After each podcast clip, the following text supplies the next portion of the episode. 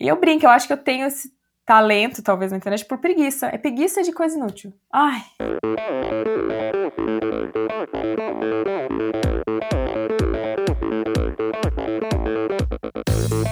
Olá pessoal, aqui é o Nalberto Vôlei. Olá, aqui é o Paulo Kakinov. Oi pessoal, aqui é a Gabriela Mansur. Oi pessoal, aqui é Bettina Norscheiter. Oi, aqui é a Pamela Oliveira. Olá, aqui é o Guilherme Tâmega e, e esse é o Endorfina Podcast. Sou Michel Bogli e aqui no Endorfina Podcast você conhece as histórias e opiniões de triatletas, corredores, nadadores e ciclistas, profissionais e amadores Descubra quem são e o que pensam os seres humanos que vivem o esporte e são movidos à endorfina.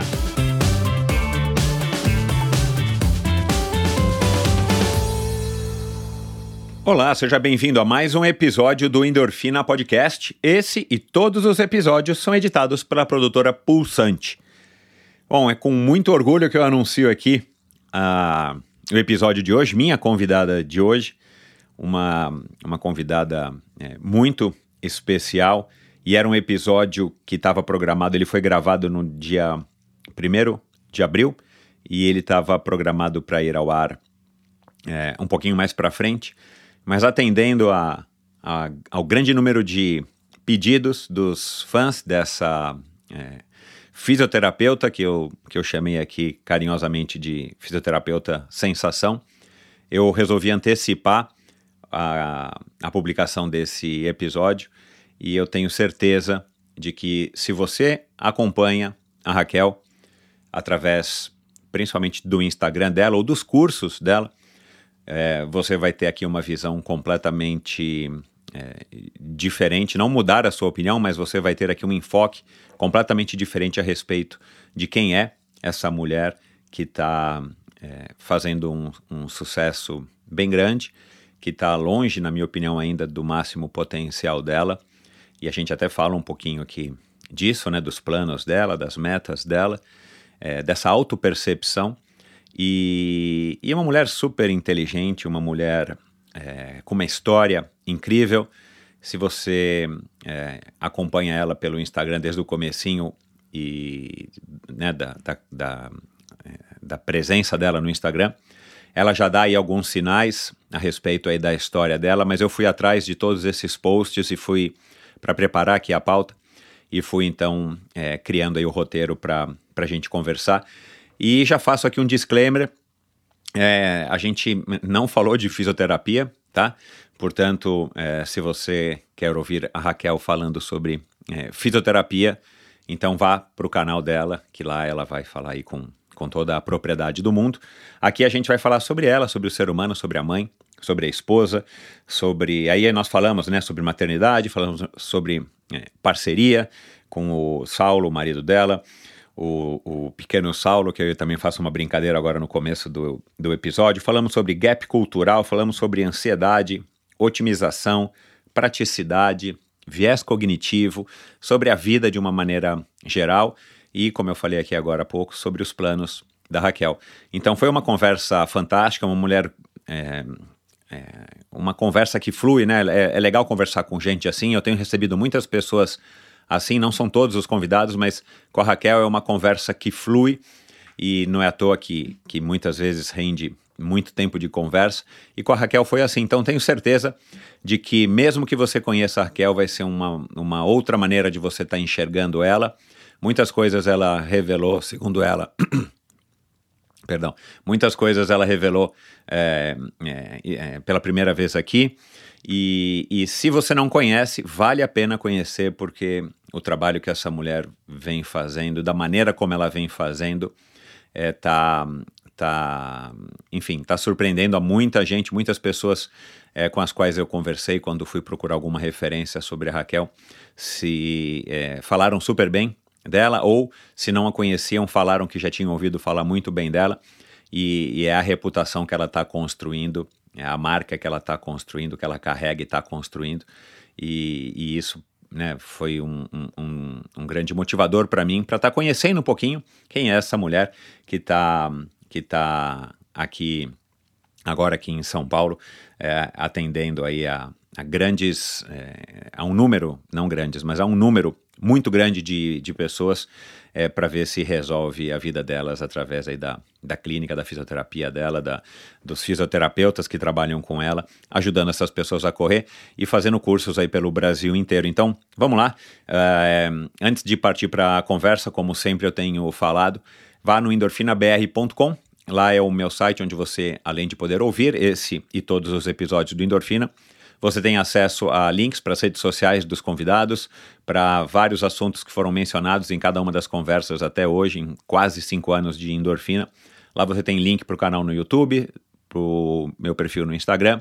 Você tem um link também ali para é, apoiar financeiramente esse projeto. Aliás, para os apoiadores, eu lancei agora recentemente uma, uma camiseta de corrida é, num desenho diferente, na cor azul bem legal, dá uma olhadinha, tá lá no meu site. Se você apoia o Endorfina, é, a partir de uma certa quantia por mês, você tem direito a uma camiseta dessa. E, e lá também no endorfinabr.com você pode assinar a newsletter semanal. Toda sexta-feira eu envio um e-mail para você que assinar o, o, a newsletter com assuntos é, que eu acho que são legais serem, de serem compartilhados, assuntos da semana, assuntos às vezes não tão pontuais, onde eu faço reflexões é, sobre o convidado da semana. Então vai lá, endorfinabr.com é o lugar onde você tem tudo isso e, a respeito do endorfina. E não se esqueçam de assinar e seguir o Endorfina no seu agregador favorito de podcasts, não importa qualquer é, qual que seja ele, pode ser, é, tanto faz. Você pode assinar o, o, Endorfina gratuitamente, é só clicar lá no botãozinho e isso com certeza aí me ajuda e me incentiva a estar tá, é, continuando aqui a estar tá recebendo pessoas é, super interessantes, como foi o caso aqui da, da pequena grande Raquel Castanharo. Então vamos lá para mais uma conversa, afinal de contas, quem é que não gosta de uma boa história, não é? Minha convidada de hoje vem de uma infância muito simples Criada pela mãe desde sempre, em sua vida ela teve referências femininas fortíssimas como a sua avó e bisavó. Ainda muito jovem, aprendeu que sua maior chance de crescer na vida seria através dos estudos. Por ímpeto ou necessidade, na verdade tanto faz, ela foi se tornando uma mulher espelhada na força e determinação das suas referências femininas. Com muito mérito, estudou na USP e foi bolsista num estágio no Canadá, sugou todo o conhecimento que podia e buscou todas as oportunidades que apareceram. Inovou ao mesmo tempo em que se manteve autêntica. Aos poucos, com muito trabalho e paciência, amando muito o que faz, foi galgando os degraus da sua carreira até chegar ao coração de um bairro nobre de classe média na capital paulista, em sua própria clínica, como um dia havia sonhado. Hoje, ela é referência quando o assunto é a biomecânica descomplicada da corrida já teve uma coluna no Eu Atleta do Globo Esporte, é colaboradora no canal Corrida no Ar e até participou do desenvolvimento do tênis Corre 1 da Olímpicos. Desde 2007, ela vem estudando os corredores e já atendeu a algo perto de 5 mil deles. De uma maneira muito inteligente, aproveitou a internet para expandir o seu negócio, já que o dia tem apenas 24 horas e ela não abre mão de cuidar dos seus dois filhos. Desta maneira, ela vem conseguindo maximizar o retorno de todo o investimento na sua carreira. Como ela mesma diz, calma, respira, que conosco aqui hoje está a batalhadora, subversiva, romântica, blogueira, corredora, vencedora, não de corridas, mas da vida, mestre em biomecânica e fisioterapeuta sensação, Raquel Ana Castanharo Júlio. Seja muito bem-vinda, Raquel. Nossa, eu ia falar que eu ia começar o podcast chorando, agora eu vou começar o podcast brigando com você, que você contou o meu nome inteiro, que é segredaço. e contou errado, que eu tirei o Júlio, Júlia do meu pai. Uhum. Como você já falou, fui criar. Não, meu pai ele existe, Foi mas não ausente. existe de verdade. Uhum. Então, eu agora me chamo Raquel. Eu não acredito que você contou o Ana. Raquel Ana Castanharo Trento. Cara. O Ana é segredo. Eu odeio esse Ana no fundo do meu coração. Mas, cara, que introdução linda. Eu de verdade me emocionei. Eu estou com olhos marejados aqui. Muito obrigada por essa introdução. Resumiu de uma forma muito bonita a trajetória. Tem alguma verdade aí? Ou algum exagero? É, não, eu acho que quando você falou que eu fui criado pela minha mãe, a minha mãe sempre foi uma pessoa presente no conceito da criação, mas quem me criou de verdade foi a minha avó. Eu morava com a minha avó no interior ah, de São eu Paulo. até imaginei Assis. isso, é. Uhum. É, porque foi assim, a Em minha mãe é mãe Assis? solo. Assis, é. Nossa, eu nasci minha em mãe. São Paulo. Ah. Minha mãe Não, é de fala, Assis, quer dizer, era de Assis, nasceu em Assis. Eu nunca estive em Assis, tem um ouvinte muito fiel aqui que é de Assis, mas eu nunca estive lá. Coincidência, cara, porque é uma cidade X, né? Não é um, Não, sei uma lá, Araraquara. Então, É uma cidadinha pequenininha no Oeste Paulista. Eu nasci em São Paulo. Minha mãe, mãe solo. Quando me deixava o dia inteiro na crechinha para ela trabalhar. Aí, quando eu ia entrar em idade escolar, não existia em São Paulo uma escola pública integral na, na Uhum. época. uhum. E minha mãe não tinha condições financeiras de pagar alguém para ficar comigo. Então, eu fui morar com meus avós em Assis, no interior de São Paulo. É, Ah, é daí que vem o R. É aí que vem o R. É. Hum. Morei lá dos 6 aos 17, que toda a idade escolar, daí com 17 passei na USP e voltei para São Paulo. Minha mãe sempre foi muito presente, assim, né? Não era uma figura abstrata. A gente se falava toda semana, ela ia bastante para CIS, eu passava minhas férias em São Paulo. Mas o dia a dia da criação foi meus avós. Caramba, cara. Mas, mas enfim, desperta mais ainda a minha cu- curiosidade a respeito aí de toda a sua trajetória, que eu pude, de uma maneira muito eh, rápida, acompanhar ontem durante a minha imersão na, na Raquel Ana. Desculpa o Ana, mas... Mano, Sabe, sabe ô, ô, Raquel, Raquel, sabe de onde que veio o Raquel Ana? Da cabeça louca da minha mãe. Como assim? Não. claro, eu imagino. Não, mas da onde que eu descobri? Porque eu pergunto para os Ah. meus convidados, é uma longa história, não vou falar aqui. Essa história de nomes, dos nomes brasileiros, que às vezes tem gente como o teu, que você tem, na verdade, no nome de nascimento, você tem três nomes próprios, né? Ana, Raquel e Uhum. Júlio, né?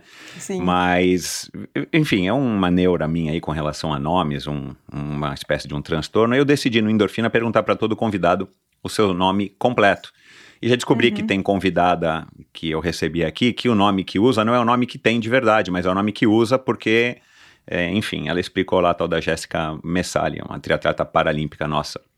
Enfim, mas eu tenho curiosidade porque muita gente usa somente o primeiro e o último nome, o primeiro e o segundo, né? Porque os nomes brasileiros costumam ser muito longos. E, enfim, eu fui, né, só para fazer um disclaimer aqui para quem está ouvindo, como é que eu te conheci? Eu não te conhecia, é, o, o que eu acho uma gafe enorme, mas eu não consigo estar presente como você em todos os lugares é, a todo tempo. E eu sou de uma geração a mais do que a sua, né? Então também eu tenho aí a minha meia culpa. Mas foi um ouvinte que me falou: Puxa, sei que você tem problema para correr, por que, que você não procura a Raquel? Falei, Raquel o quê? Raquel Castanharo. Que Raquel Castanharo? Aí fui atrás de você e aí a gente acabou tendo um contato, já fui aí no teu, no teu consultório. E para pegar o reembolso do plano de saúde, na hora que eu coloco o teu crefito, aparece Ah, Raquel? Ana Castanharo Júlio. É, Ah, tá. Precisa mudar Nossa, lá. Mas eu que mud... Não, mas já tá. Na minha carteirinha já tá Trento. Ah, no não. plano mas, de gente, saúde, ó, é.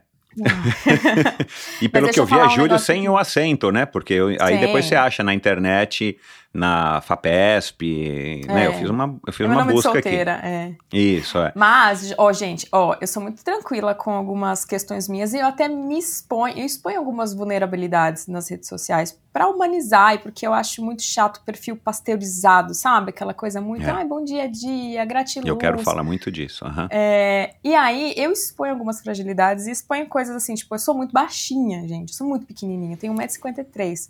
Eu Isso. E falo isso numa 47 ou boa. 50 quilos, você disse num dos vídeos. aí É, deve depender eu do dia, né? E, e eu não ligo, assim, eu exponho porque é uma coisa que eu não ligo e as pessoas brincam de volta, porque elas vêm da abertura, né? Gente, Uhum. eu odeio esse Ana, vocês não me zoam o Ana, o Ana não Ah. deixa brincar, pode brincar com a Não, minha mas não vai ter ninguém ouvindo, fica tranquila. o, a- o Ana não pode. Uhum, Tá bom. É, eu, eu sou curioso, né? Por que que não seria Ana Raquel? Eu acho o nome Ai. bonito, né? Essa é Mas- a pior, eu vou te falar que essa é a pior parte, porque todo mundo pergunta isso. Por que não Ana Raquel? Entendi. Ai, Não, e você Eu sabe que eu ia te Ana eu perguntar, casei. né? Eu ia te perguntar, mas aí eu falei, cara, deixa eu dar um Google aqui. Aí eu vi na FAPESP, eu vi não sei o que da USP. Aí eu falei, não, é Raquel Ana mesmo, e eu vou arriscar aqui sem ter que perguntar pra, pra Raquel. mas, Mas, eu bom. tentei tirar quando eu casei e não deixaram. Porque é Ah, nome é? próprio, pra você mudar o nome próprio, você tem que entrar como, enfim, mas vamos seguir. É, não trabalho. é.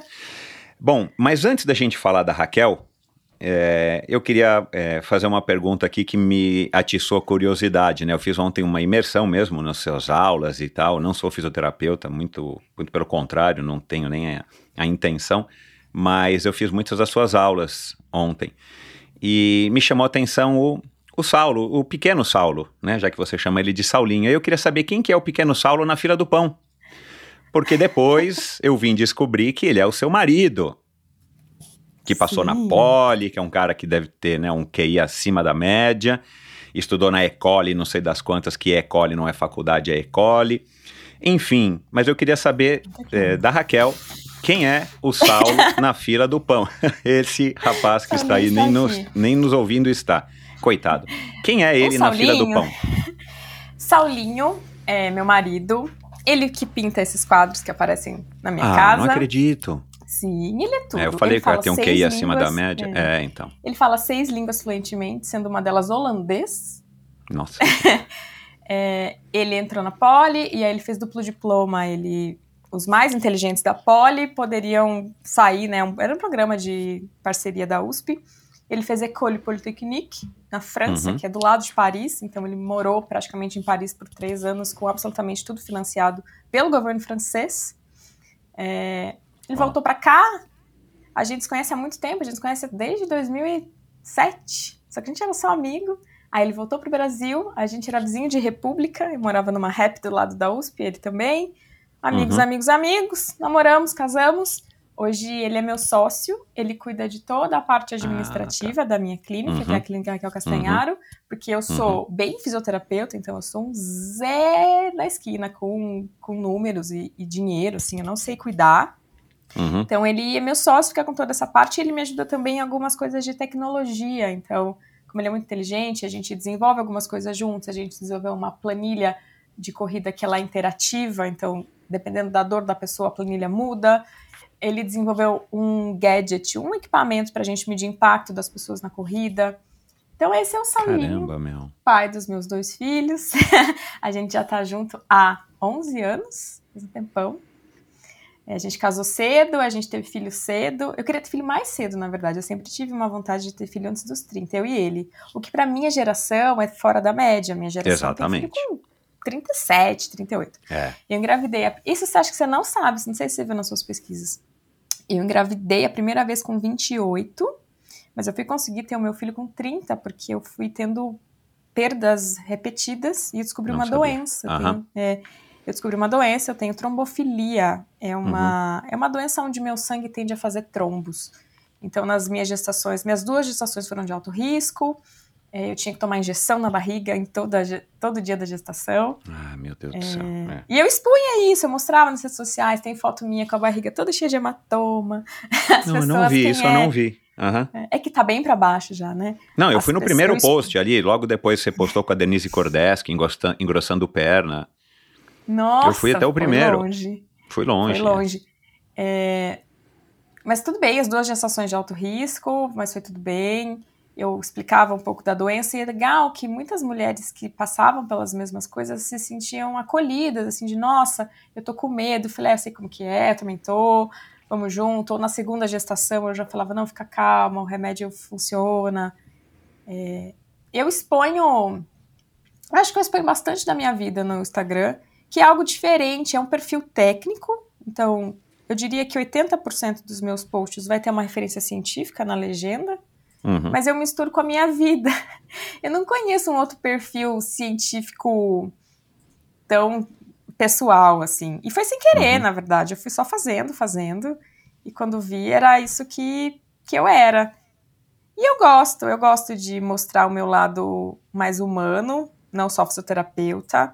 Confesso que às vezes isso, tá- agora que eu tô crescendo muito, às vezes eu tenho um pouco de medo de o que, que isso vai virar na clínica, sabe? Uhum. Mas tô, tô seguindo aí. Eu tenho um recado agora para você que está ouvindo aqui esse episódio. Muito provavelmente, se você não é um corredor, você é um triatleta ou você gosta de correr, é simplesmente pelo fato de que a corrida, além de ser uma atividade física muito prazerosa, ela também traz muitos benefícios à saúde. E você sabia que agora é possível doar esses quilômetros que você faz nos seus treinos ou nas competições? Sim, doar. Através do aplicativo KM Solidário, você pode doar os quilômetros da sua corrida, mas pode ser da caminhada, pode ser de uma pedalada, de um treino de natação, ajudando a impactar e transformar a vida de milhares de pessoas. Baixe gratuitamente o aplicativo Realize sua atividade física e escolha uma das 14 instituições para doar os seus quilômetros. Além de doar os quilômetros, você também pode contribuir fazendo uma doação financeira, por que não? Através do site kmsolidario.com.br. Siga arroba no Instagram. KM Solidário, uma forma inovadora de combater o sedentarismo e ajudar a quem mais precisa. Você conhece a Bovem? Há mais de uma década, a Bovem gerencia projetos e negocia a entrada de novos clientes no mercado livre de energia. Com uma equipe experiente, a Bovem se compromete com os bons resultados, atuando através de escritórios espalhados pelo Brasil. Descubra as vantagens de ser livre e saiba se a sua empresa também pode ingressar neste mercado. Seja livre, fale com a Bovem. Bovem, energia que inspira. Visite bovem.com.br e siga a Bovem no Instagram no arroba bovem energia. Bom, eu vou querer perguntar um pouquinho mais a respeito disso, claro, até porque você, algumas vezes, você mesmo diz que você é blogueira e tal, né? E, e, e, e eu já tomei bronca aqui no canal no meu podcast por fala de blogueiro, porque acaba sendo que muita gente leva isso pelo lado pejorativo. Inclusive uhum. eu já usei isso no lado pejorativo, hoje em dia é influência, influenciador e tal. Mas aqui a gente está falando numa boa de blogueira e você mesmo se intitula uma blogueira e eu já entendi em que sentido que é, né?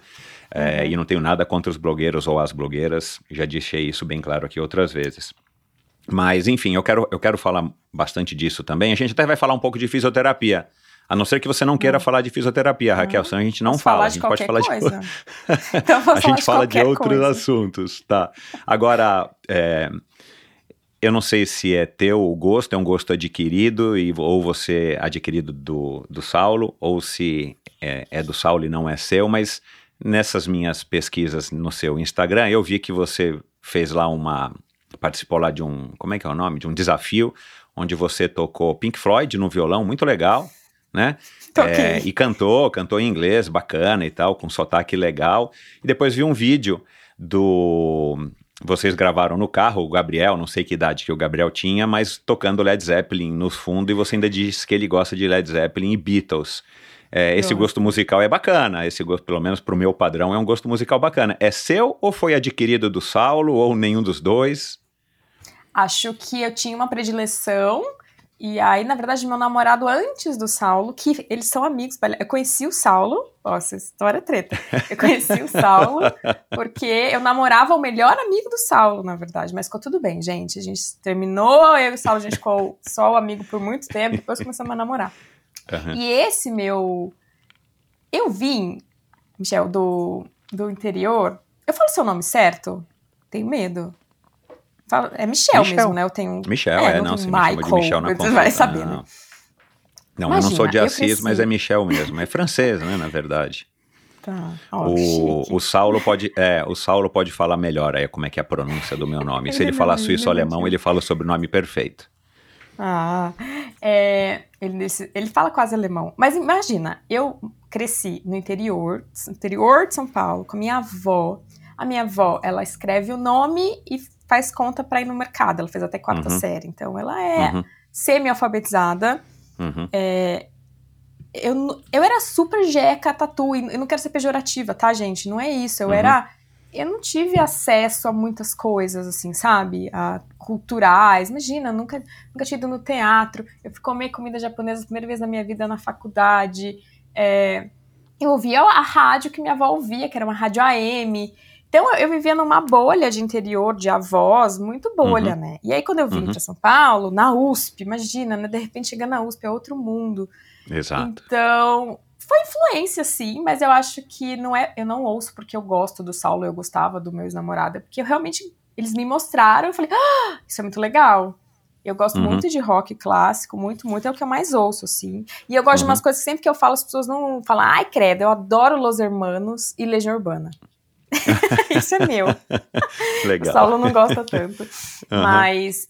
Então, esse meu primeiro namorado, né, em São Paulo, ele que foi me mostrando essas coisas. E tinha uma coisa que eu odiava, que os, ele era de uma família muito, muito, muito rica de São Paulo. Os avós médicos da USP, os pais médicos da USP. Então, uma família, sabe aquelas famílias uhum. tradicionais? Quatrocentona. E aí, às vezes... É, e aí às vezes eu falava alguma coisa e os pais deles falavam assim, ai, que gap cultural. E aquilo me doía um tanto. Eu falava, mano, eu não nasci. Desculpa, eu não nasci no jar numa mansão nos jardins. Desculpa aí. Eu tô Uhum. aprendendo, sabe? Pelo menos Uhum. eu sou legal com as pessoas. É, então foi adquirido, eu acho, porque eu não tinha contato, mas uma vez que eu fui exposta, eu amei, diferente de outros tipos de música, né? Sei lá. Uhum. Nada contra, mas se me botar um sertanejo universitário, eu não vou curtir tanto, entendeu? Que eu também me expus, então era uma predileção. Tá certo. E, e você toca violão com, né? Porque aí tem um outro post que você, acho que no meio da pandemia, que você fez um post da foto do violão, só a foto do violão, dizendo, sei lá, já que não, né, já que não tem alguma coisa pra fazer, você fez um post assim que eu entendi que você ia pegar o violão e ia tocar. Você toca com Toco. alguma regularidade? Eu toco violão e eu toco muitíssimo mal. Ah, eu achei que você ia falar muitíssimo É. bem. É, eu toco muito mal. Eu quis aprender violão quando eu era criança. Nossa, tô contando coisa aqui que eu nunca falei em lugar nenhum. A minha família era muito católica. E aí tinha o pessoal que tocava na igreja violão. Falei, ah, eu Uhum. quero aprender a tocar violão pra tocar na Claro, igreja. E Uhum. aí eu até fazia uma aula com uma mocinha que tocava na igreja, mas eu não tenho talento. Eu não Uhum. tenho talento, acho que daí eu dou a desculpa que minha mão é muito pequena. Ah, Mas eu toco de, eu toco de brincadeira. brincadeira. Eu tenho Entendi. um bom ouvido, mas eu acho que eu sou afinada minimamente, mas eu não tenho habilidades manuais, assim, pra tocar. Então Uhum. eu toco super mal, por isso que eu apareço tocando pouco. Senão, imagina, eu ia blogueirar nessa, nesse violão aí, que engaja, tá beleza. e, e, e- e por falar em, em religião, você já se tornou budista? Não. Por que budista? Não sei, fez, você fez um post, ah, acho que até tem uma data aqui, sei lá que ano, que Gente, você, é disse muito- que medo uma católica não, católica não Ah. praticante ou católica duvidosa, querendo ser budista, alguém me recomenda livros, eu tô, você fez esse post. Ah, acho que eu era uma tava outra sendo fase da irônica. sua vida. É, não, eu acho que Ah, ela sendo ser. irônica, porque eu sou uma pessoa muito ansiosa, sabe? Então, não, às vezes, eu 2019 tento foi esse post, hein? Não foi É? nem antes, é? Eu acho que tinha algum Bom, foi antes de pandemia. piada. Às vezes eu trago Ah, algumas tá. piadas que estão rolando nos stories pra post, assim, pra um público que tá mais perto. É, Aham. eu sou muito ansiosa, então às vezes eu tento buscar algumas alternativas pra, Uhum. enfim, Uhum. acalmar a cabeça um pouco. Mas não, não sou budista e eu cresci num um ambiente muito católico. Hoje eu diria que eu tô de boa. Acho que é essa definição. E yoga, porque também você fez posts no começo da tua carreira no Instagram, fazendo poses lá de yoga e tal. Isso é uma coisa que te acompanha, passou? Como é que você trata aí dessa, né? Como é que você acalma esse espírito é, Gosto de irrequieto? yoga pra cabeça. É, gostaria de voltar, mas hoje com dois filhos, duas empresas, isso aqui, bibi, bobó, não dá. Uhum. Gosto pra cabeça mesmo. Então, se eu te, tem, tem um yoga aqui na esquina de casa, eu olho e falo, ai, queria tanto voltar. Mas aí correr agora já supre isso Uhum. um pouco. eu fazia Você corre um sozinha? Não, eu corro com a assessoria do Ademir Paulino. Não, eu sei, mas assim, Eu- você vai praticar sozinha ou você vai praticar sempre em grupo, que pra você também acaba sendo uma maneira de, de terapia? Porque tem gente que prefere correr sozinho justamente por esse momento. Cara, agora, ainda você que é super comunicativo e trabalha falando o dia inteiro, cara, é um momento que você fica quietinha, né? Só você e seus pensamentos, ou ouvindo uma música, ou ouvindo um podcast. Corro sozinha. Uhum. Eu começo com um grupo, mas como cada pessoa vai fazer um, um tipo de treino, eu prefiro sempre estar sozinha. Uhum. E eu acho engraçado que às vezes as pessoas não querem correr comigo. Eu acho que elas têm medo de eu ficar analisando. Ah. É. Gente, eu, É eu no verdade. treino eu sou Raquel. Até, ai, tadinha, eu fui até chata com uma pessoa no último treino, que a pessoa virou assim, doutora, minha canela. Eu falei, cara, aqui não tem doutora. Eu não, eu não quero saber da sua biomecânica aqui, não quero saber de dor. Eu vim, eu vim treinar. Eu, eu, eu tenho caixinhas, né? Uhum. E eu preciso disso, porque senão as coisas. Porque querendo ou não, as coisas se imbricam. Porque querendo ou não, quem vive de Instagram, e hoje a minha principal plataforma de marketing é Instagram, é, o Instagram começou a monetizar. É, é meio que o tempo inteiro você tá com o trabalho na mão. Exato. Então é difícil separar, né? Tem que fazer. É. tem que fazer uma força. Uma força consciente de não, agora eu só sou Raquel, eu não tô no Instagram, eu não tô na clínica, sou só mãe, esposa, sou só eu mesma aqui. Uhum. Você, você sempre teve, a partir de uma certa idade, né? Sempre não, mas a partir de uma certa idade você teve essa essa percepção de que você teria que sair de Assis para você né, ter mais oportunidades, para você conhecer o mundo, para você sair daquele mundo de violãozinho de igreja, de avô e avó, né, de fazer lanchinho à tarde, é, que eu imagino que seja uma vida interiorana, porque eu tenho bastante contato aí com algumas cidades do interior, até por conta da família da minha mulher. É, ou foi alguma coisa que de repente foi a, a, tipo a chance que você tinha de estudar gratuitamente numa escola boa seria na USP, você passou na USP e aí que você vindo para São Paulo descobriu vai um mundo novo para você crescer e prosperar na vida. Desde que eu me entendo por gente, a minha mãe falava: ah, você tem que estudar para passar na USP. Eu lembro de eu ter oito anos, ela falava isso, porque ela falava assim: Uhum. olha, educação é muito importante, a mamãe não tem como pagar uma faculdade para você, então você passa na USP, tá? Mas não era uma pressão ruim, falando assim, parece que. Eu acho que eu já nasci meio nerd, Uhum. e eu só fui sendo incentivada. Então, para mim, era Uhum. sempre muito claro: eu estou estudando porque eu vou passar na USP. Eu não sabia o que era USP, eu não fazia ideia. É, para mim, a minha vida de interior era maravilhosa. Eu tive uma infância e uma adolescência extremamente feliz, num outro ritmo, um outro tipo de relação com as pessoas. É, Aí, vindo para São Paulo, que eu fui começando a entender o que, que era São Paulo, o que, que era USP. Mas eu sempre tive essa talvez responsabilidade de entender que eu teria que ganhar o meu dinheiro para até ajudar a minha mãe. Hoje, hoje a minha mãe não trabalha, ela me ajuda com os meus filhos e eu sabia que isso ia acontecer, né? Que ela, ela ia me sustentar até eu conseguir estudar e eu estudando e esse jogo ia se inverter, eu ia começar a cuidar dela, que é o que acontece hoje. É, eu não sei, acho que isso foi incutido na minha cabeça de uma tão pequena que é, para mim era o caminho natural, sabe? Não que eu não tive que fazer força para isso, eu estudava muito, tanto que eu tinha uma, uma neura de eu queria passar na USP sem fazer cursinho, sem fazer cursinho, porque eu não queria que minha mãe tivesse que pagar um cursinho. E ela também falava: olha, um cursinho vai ser muito difícil de pagar. Então, eu sempre estudava muito, eu passei na USP com 17 anos, o que eu acho uma judiação, uma dó, um dó, desculpa, É, um porque é muito novinha, imagina, muito novinha. Eu não aproveitei tudo que a USP podia me dar, porque eu entrei muito, muito imatura, sabe? Hoje, Uhum. se eu pudesse voltar no tempo, acho que eu teria trabalhado uns dois anos e aí ido para a faculdade. Então foi. Eu acho que eu sempre entendi que a educação era algo que, que eu precisava ter para ser alguém na vida, sabe? E Uhum. poder cuidar da minha mãe. Acho que era essa a ideia. E era difícil, porque imagina, para minha avó, uma mulher tinha que aprender a cuidar da casa. E eu morava com a minha avó. Então eu fazia todo o trabalho doméstico, eu fazia faxina na casa, eu lavava louça, tudo. E aí, às vezes, a minha avó, tadinha, uma pessoa muito querida, mas é outro mundo, ela não entendia que às vezes eu tinha, é, que eu tinha que estudar para ser alguém. Minha mãe tinha que falar, deixa ela estudar, sabe? Minha avó queria, não, ela tem que aprender a passar essa roupa melhor. Minha avó falava, não, não, não, não fica fazendo ela, deixando ela passar roupa, deixa ela estudar. Uhum. E minha mãe ia cuidando, por isso que eu falo que minha mãe estava longe, mas ela estava muito perto, porque ela cuidava desses aspectos Entendi. importantes, sabe? Uhum. Uhum. É, Mas para minha avó, imagina, né? Eu tinha que arranjar um bom marido e cuidar do meu marido. É. Nossa, hoje, sabe que esse meu primeiro namorado, que os pais falavam que eu tinha gap cultural, a, a mãe dele é uma médica conceituadíssima no Brasil, do HC, uma super médica. Uhum. E eu lembro que ela não sabia onde era a cozinha da casa dela. Ela não sabia onde ficava Aham. um copo. E eu olhava pra É. aquilo e falava, ai, que horror. Ai, eu sou igualzinha hoje. Eu olho e falo, meu Deus, eu não sei onde tá o copo da minha cozinha. Porque, gente, não dá pra fazer tudo. As pessoas olham pra mim e É. falam, ah, Raquel, você dá conta de tudo. Não dou conta de tudo, não, senhor.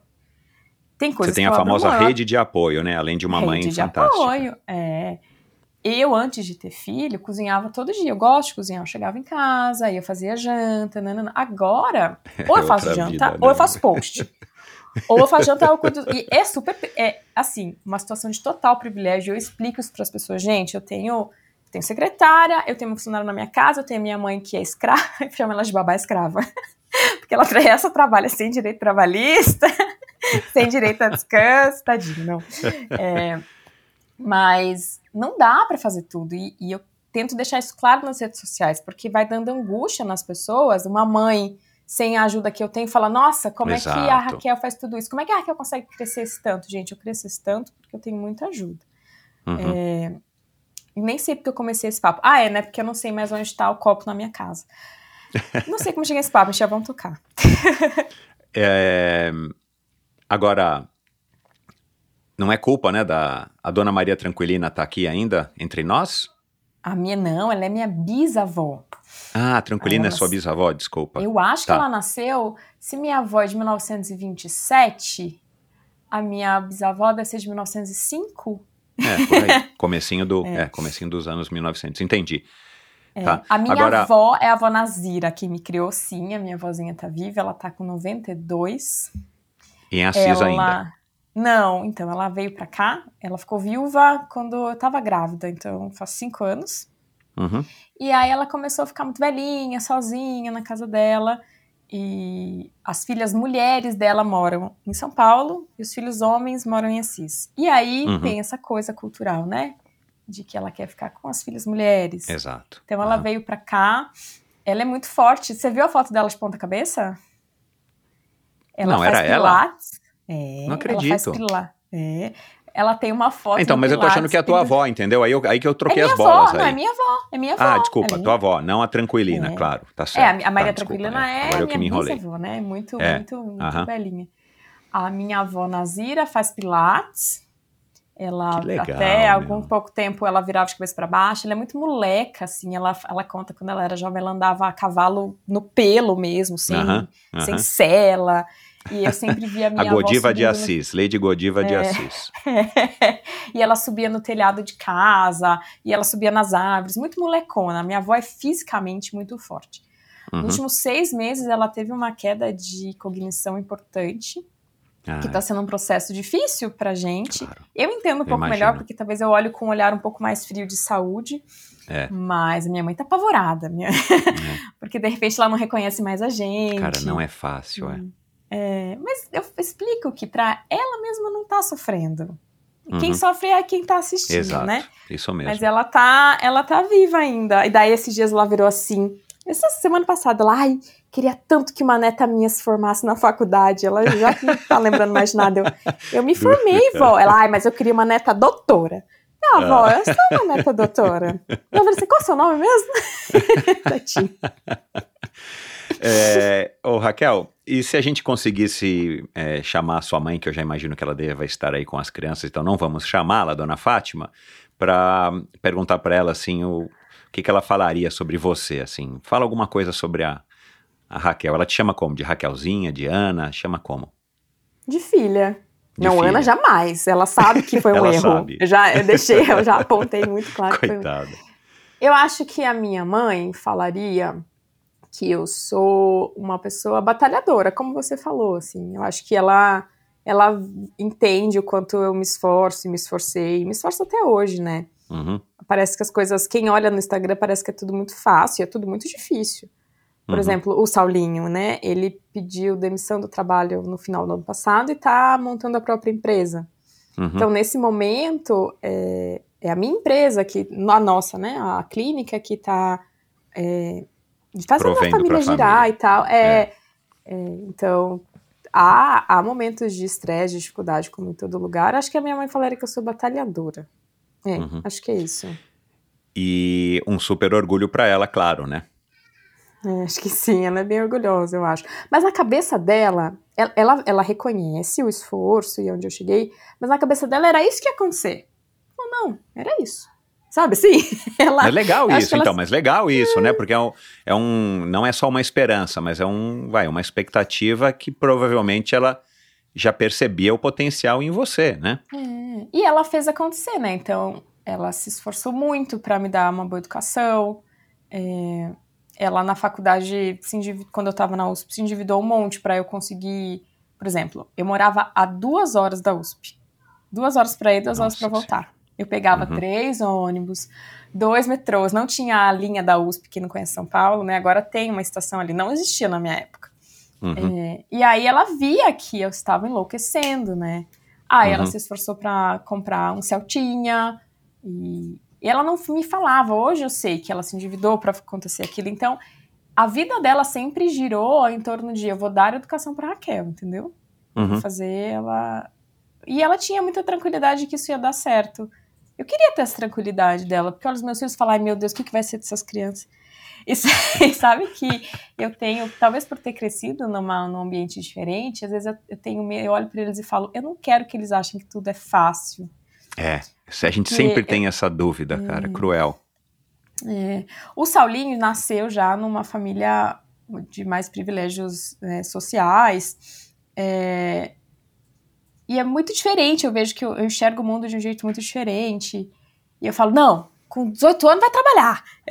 Eu é, quero é, saber, vai é. se virar. Uhum. Eu, eu, tenho, eu tenho, às vezes, vontade de deixar eles em algumas situações de estresse, porque eu acho que uma vida muito fácil é, aquele, é aquela contradição de pais, né? Que a gente quer dar tudo, eu quero dar tudo. Exato. Mas exato, ao mesmo tempo, eu não quero que eles fiquem uns acomodados, achando que. Não, ah, e você assim valoriza que você não teve tudo justamente para se tornar quem você se tornou, meu. É, é cara, esse é um dilema é, paternal, maternal, acho que e talvez infinito, né? Pelo menos se o mundo continuar da maneira como tá.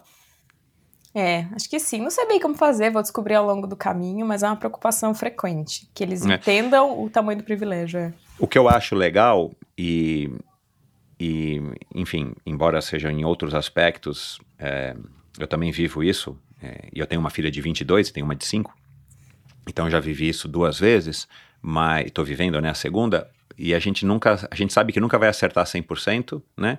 E a gente tenta errar o menos possível. Mas eu acho que talvez esteja aí a graça da gente ter filhos é, aos pares. E aí pode ser duas mulheres, pode ser dois homens e pode ser um casal homem e mulher. Uhum.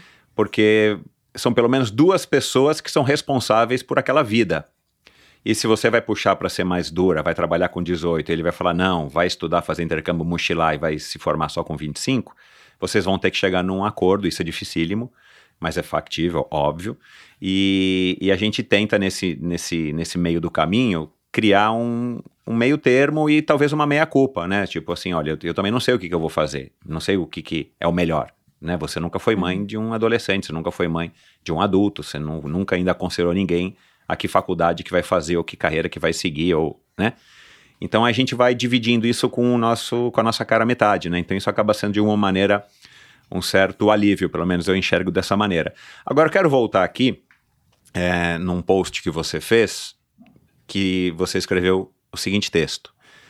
Depois de terminar o mestrado, trabalhei por exatos quatro dias em uma clínica que não era de esporte. Você fez aquela carinha assim. Porque em cinco anos eu queria ter o meu lugar para corredores e se eu ficasse naquela clínica, eu não teria tempo de estudar e planejar o que eu precisava para isso acontecer. Cara, isso, isso que isso, né? Aí tem, já passei então a fazer avaliação nos parques da pista de Jundiaí, uma agenda cheia, um serviço diferenciado e tal. Por uhum. isso que eu disse que você inovou na introdução, né? Que você já, já partiu, né? Você não quis ser uma fisioterapeuta de uma clínica, de repente, sei lá, uhum. um, uma, uma co-participação participante de um médico bambambam, bam, bam, onde você é a fisioterapeuta que ele indica e tal, que acaba uhum. sendo, não é desmérito nenhum, mas acaba sendo uma carreira mais seguindo a linha aí, né? Para quem é fisioterapeuta, uhum. pelo menos eu acho que é assim. Mas, cara, isso que você escreveu aqui, eu não sei que imagem que tinha, nem sei que data isso eu não anotei, mas, cara, você tinha uma visão super bacana, assim, né? Pelo que você escreveu, né? Você ficou só quatro dias nessa clínica que não era de esporte, porque em cinco anos e eu vou te perguntar onde é que você vai estar daqui a cinco, porque agora eu quero saber, é óbvio, né? Uhum. Onde você planeja estar daqui a cinco e daqui a dez. Uhum. É, a Raquel com 40, imaginou? Quarentona? Não ah, quero. eu tô com dificuldade de envelhecer. Mas enfim, cara, da onde que vem isso também, essa, essa visão de tá. futuro, cara, essa... Claro que tá. talvez você não, não, não, enfim, eu queria que você falasse um pouco sobre isso. Eu não vou aqui uhum. é, é, a me aprofundar eu na podia minha, romantizar, na minha sabe, Michel, mas eu sou muito real. Pa muito parte disso vem de um grande problema que eu enfrento, que é a ansiedade. Então, ah, para mim, eu fico assim: o tá. que, que vai estar daqui cinco anos? que vai estar daqui cinco anos? É, eu, eu penso muito para frente, sempre foi assim. Então, quando eu tinha oito anos, eu já pensava na USP. Quando eu estava na USP, no, na graduação, eu já pensava: o que, que eu vou fazer me formando? Eu vivo o futuro. Por isso que eu tento fazer yoga, tento fazer coisas para me trazer um pouco mais para o presente. Então, isso é meu, eu sempre eu fico muito angustiada de não ter um norte, não ter assim, ah, amanhã a gente vê. Não, não existe para mim amanhã a gente vê. Eu, eu tenho que ter um, no mínimo plano. Então esse é o primeiro ponto, é uma característica minha. O segundo ponto é, eu sempre tive essa urgência de ganhar dinheiro, porque eu entendia que ah, eu precisava, não, não tinha família rica, eu não tinha, eu tinha que sustentar minha mãe, eu nunca, enfim, sempre quis ser independente, então era uma angústia. E normalmente no começo da fisioterapia, se você trabalha em alguns lugares, você ganha mal. É, e eu, para mim, era inadmissível aquilo, sabe? Não, não podia, eu tinha que me mexer. Então eu sempre eu tenho um, um bichinho em mim que sempre quer ganhar mais. E uhum. as pessoas têm medo de falar isso e parecer ruim. Gente, eu tenho dois filhos para criar, minha mãe para ajudar eu tô bancando minha casa, assim, eu quero ganhar mais, sabe? Eu quero ganhar mais de uma forma ética e ajudando as pessoas, o que é lindo, cara. Quanto Trabalhando, mais eu ajudo pô. as pessoas. É. Ué. Então, eu, eu, sempre tive essa angústia, tenho até hoje. Se me perguntar hoje como eu quero estar daqui cinco anos. Eu não quero uma clínica maior. Eu adoro a minha clínica do jeito que ela é. As pessoas falam, ai, vou expandir, vai fazer franquia. Eu não, não quero. Eu gosto e eu quero que a minha clínica ela seja muito pessoal. A clínica, ela tem três pilares, é empatia, proximidade e alto padrão. Eu não consigo manter proximidade se eu virar um monstrão. Então, não é a minha vontade. A minha vontade é manter a clínica pequena. Eu quero escalar no digital. É. Nos cursos, eu tenho dois produtos online, que é um curso para corredores e um curso para profissionais da saúde. Eu quero que esses cursos estejam daqui cinco anos, no mínimo, assim, sei lá, rendendo duas vezes mais, no mínimo. É, e o Instagram está começando a. Eu nunca, nunca fiz muita publicidade no Instagram. Nunca foi meu core business, sabe? Nunca pensei, ah, isso aqui é um foco. Mas o Instagram está muito grande para o nicho e muito uhum. engajado. Quase é... 100 mil seguidores, né? Quando a é, gente está gravando isso aqui sim. hoje. Uhum. E ele é muito engajado, são, mil, são 100 mil seguidores muito próximos. É, e eu sempre já mostro produtos que eu gosto, então é um foco também que o meu Instagram fique um pouco. Eu trabalho um pouco mais com publicidade. Uhum. De publicidade do jeito que eu gosto de fazer. As pessoas não sabem isso porque eu não conto, mas a cada publicidade que eu faço, eu recusei 10. Porque. Eu imagino. Eu, é. É, Ainda eu... mais nessa indústria da corrida, né? Que eu acho que hoje está é. quase que 100% focada nisso. Né? O cara não quer mais patrocinar um atleta, o cara não quer mais ter uma prova. Nike 600K ou a prova Nike não sei o que do global, hum. ele prefere nos, nos influenciadores, né?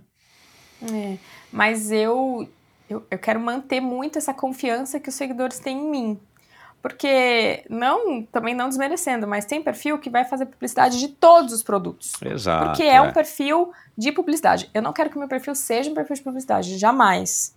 Mas eu acho que é um nicho que eu sou boa que eu já faço organicamente uhum. e que eu uhum. acho que começou a ser justo eu receber para isso, porque é uma vitrine muito grande para as marcas.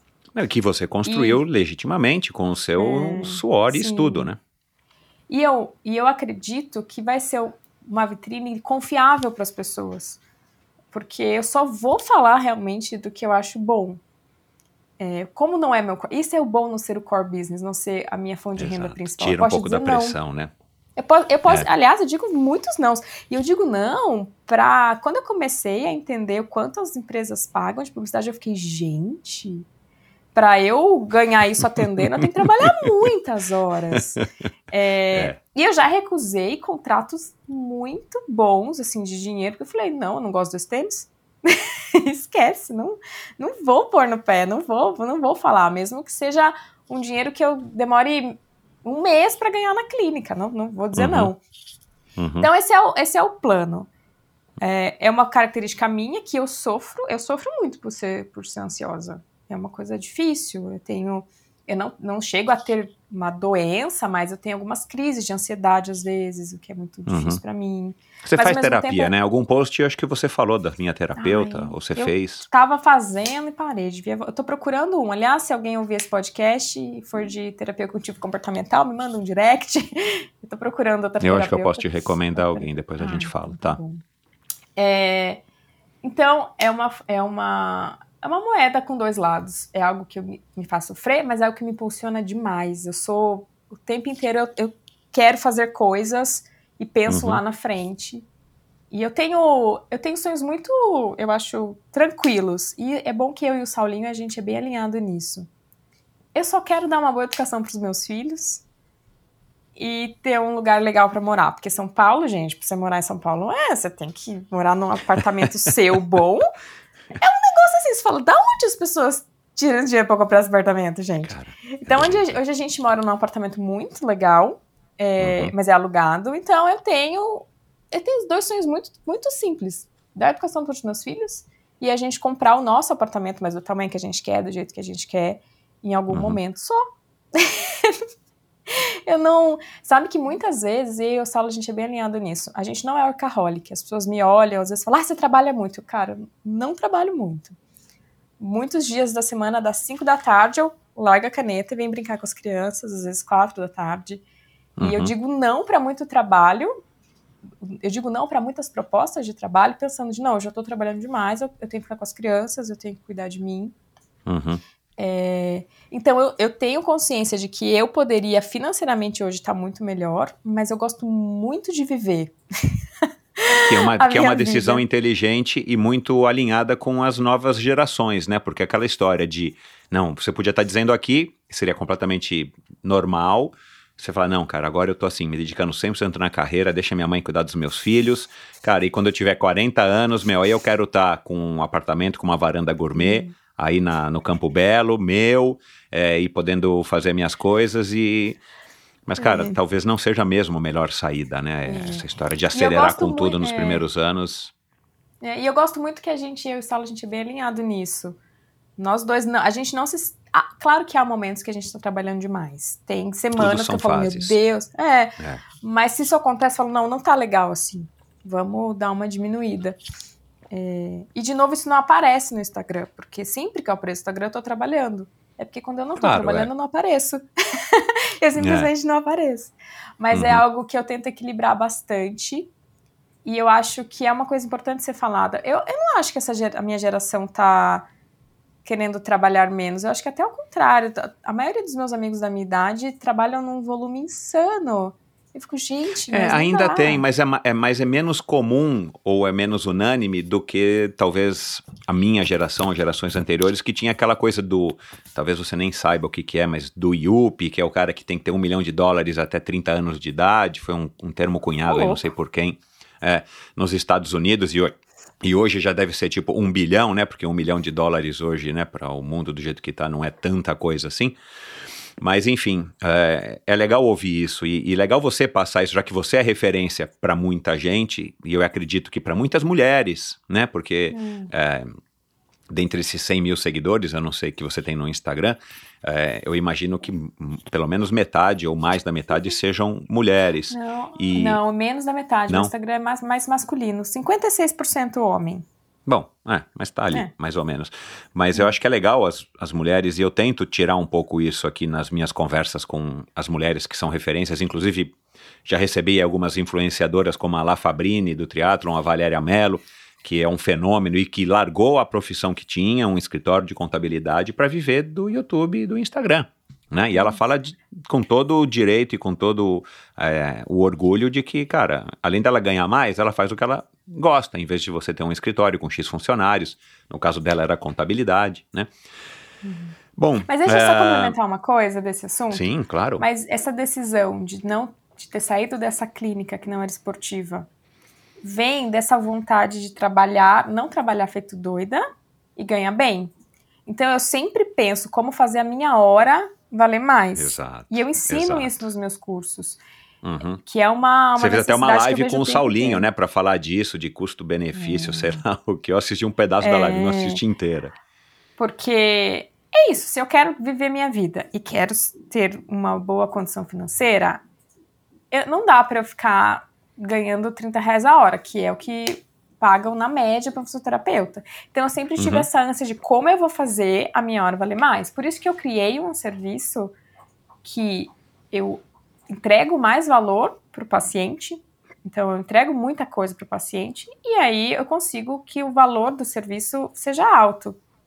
Isso é tudo pensado. Eu falo, eu não quero ficar o dia inteiro atendendo um volume, volume grande e pouco, pouco valor. É o contrário. Exato, é. É é. um volume pequeno e alto valor. Exato. Só que para isso acontecer, o serviço tem que ser diferenciado. Por isso que eu criei uma coisa diferente, por isso que a minha clínica é toda diferente, porque é isso. Agora, Raquel, é, a gente vai falar da, da corrida também, mas você é corredora faz pouco tempo. Eu me, eu me surpreendi com isso, né?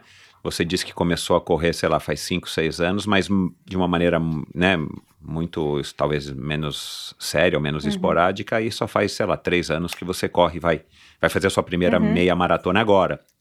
É, então você não é uma corredora assim, ah, eu fui corredora desde a infância lá em Assis e de repente eu vi que não dá para ganhar dinheiro com corrida, você é fisioterapeuta. Da onde veio o interesse em fazer um curso de fisioterapia? Você fez é, vestibular para outros cursos? Na USP? Eu prestei. Outras faculdades, né? Não, eu prestei dois lugares para medicina por pressão das pessoas. Porque eu falava, não, você é muito inteligente, você vai passar em medicina. Eu nunca quis medicina. Por quê? Porque eu queria viver.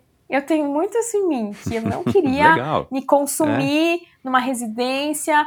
Quando eu atendo paciente que está em residência médica, eles trabalham 80 horas semanais. Eu falo, eu nunca quis isso para minha vida e eu sabia que em algum momento da carreira de medicina eu teria que fazer isso e eu não queria.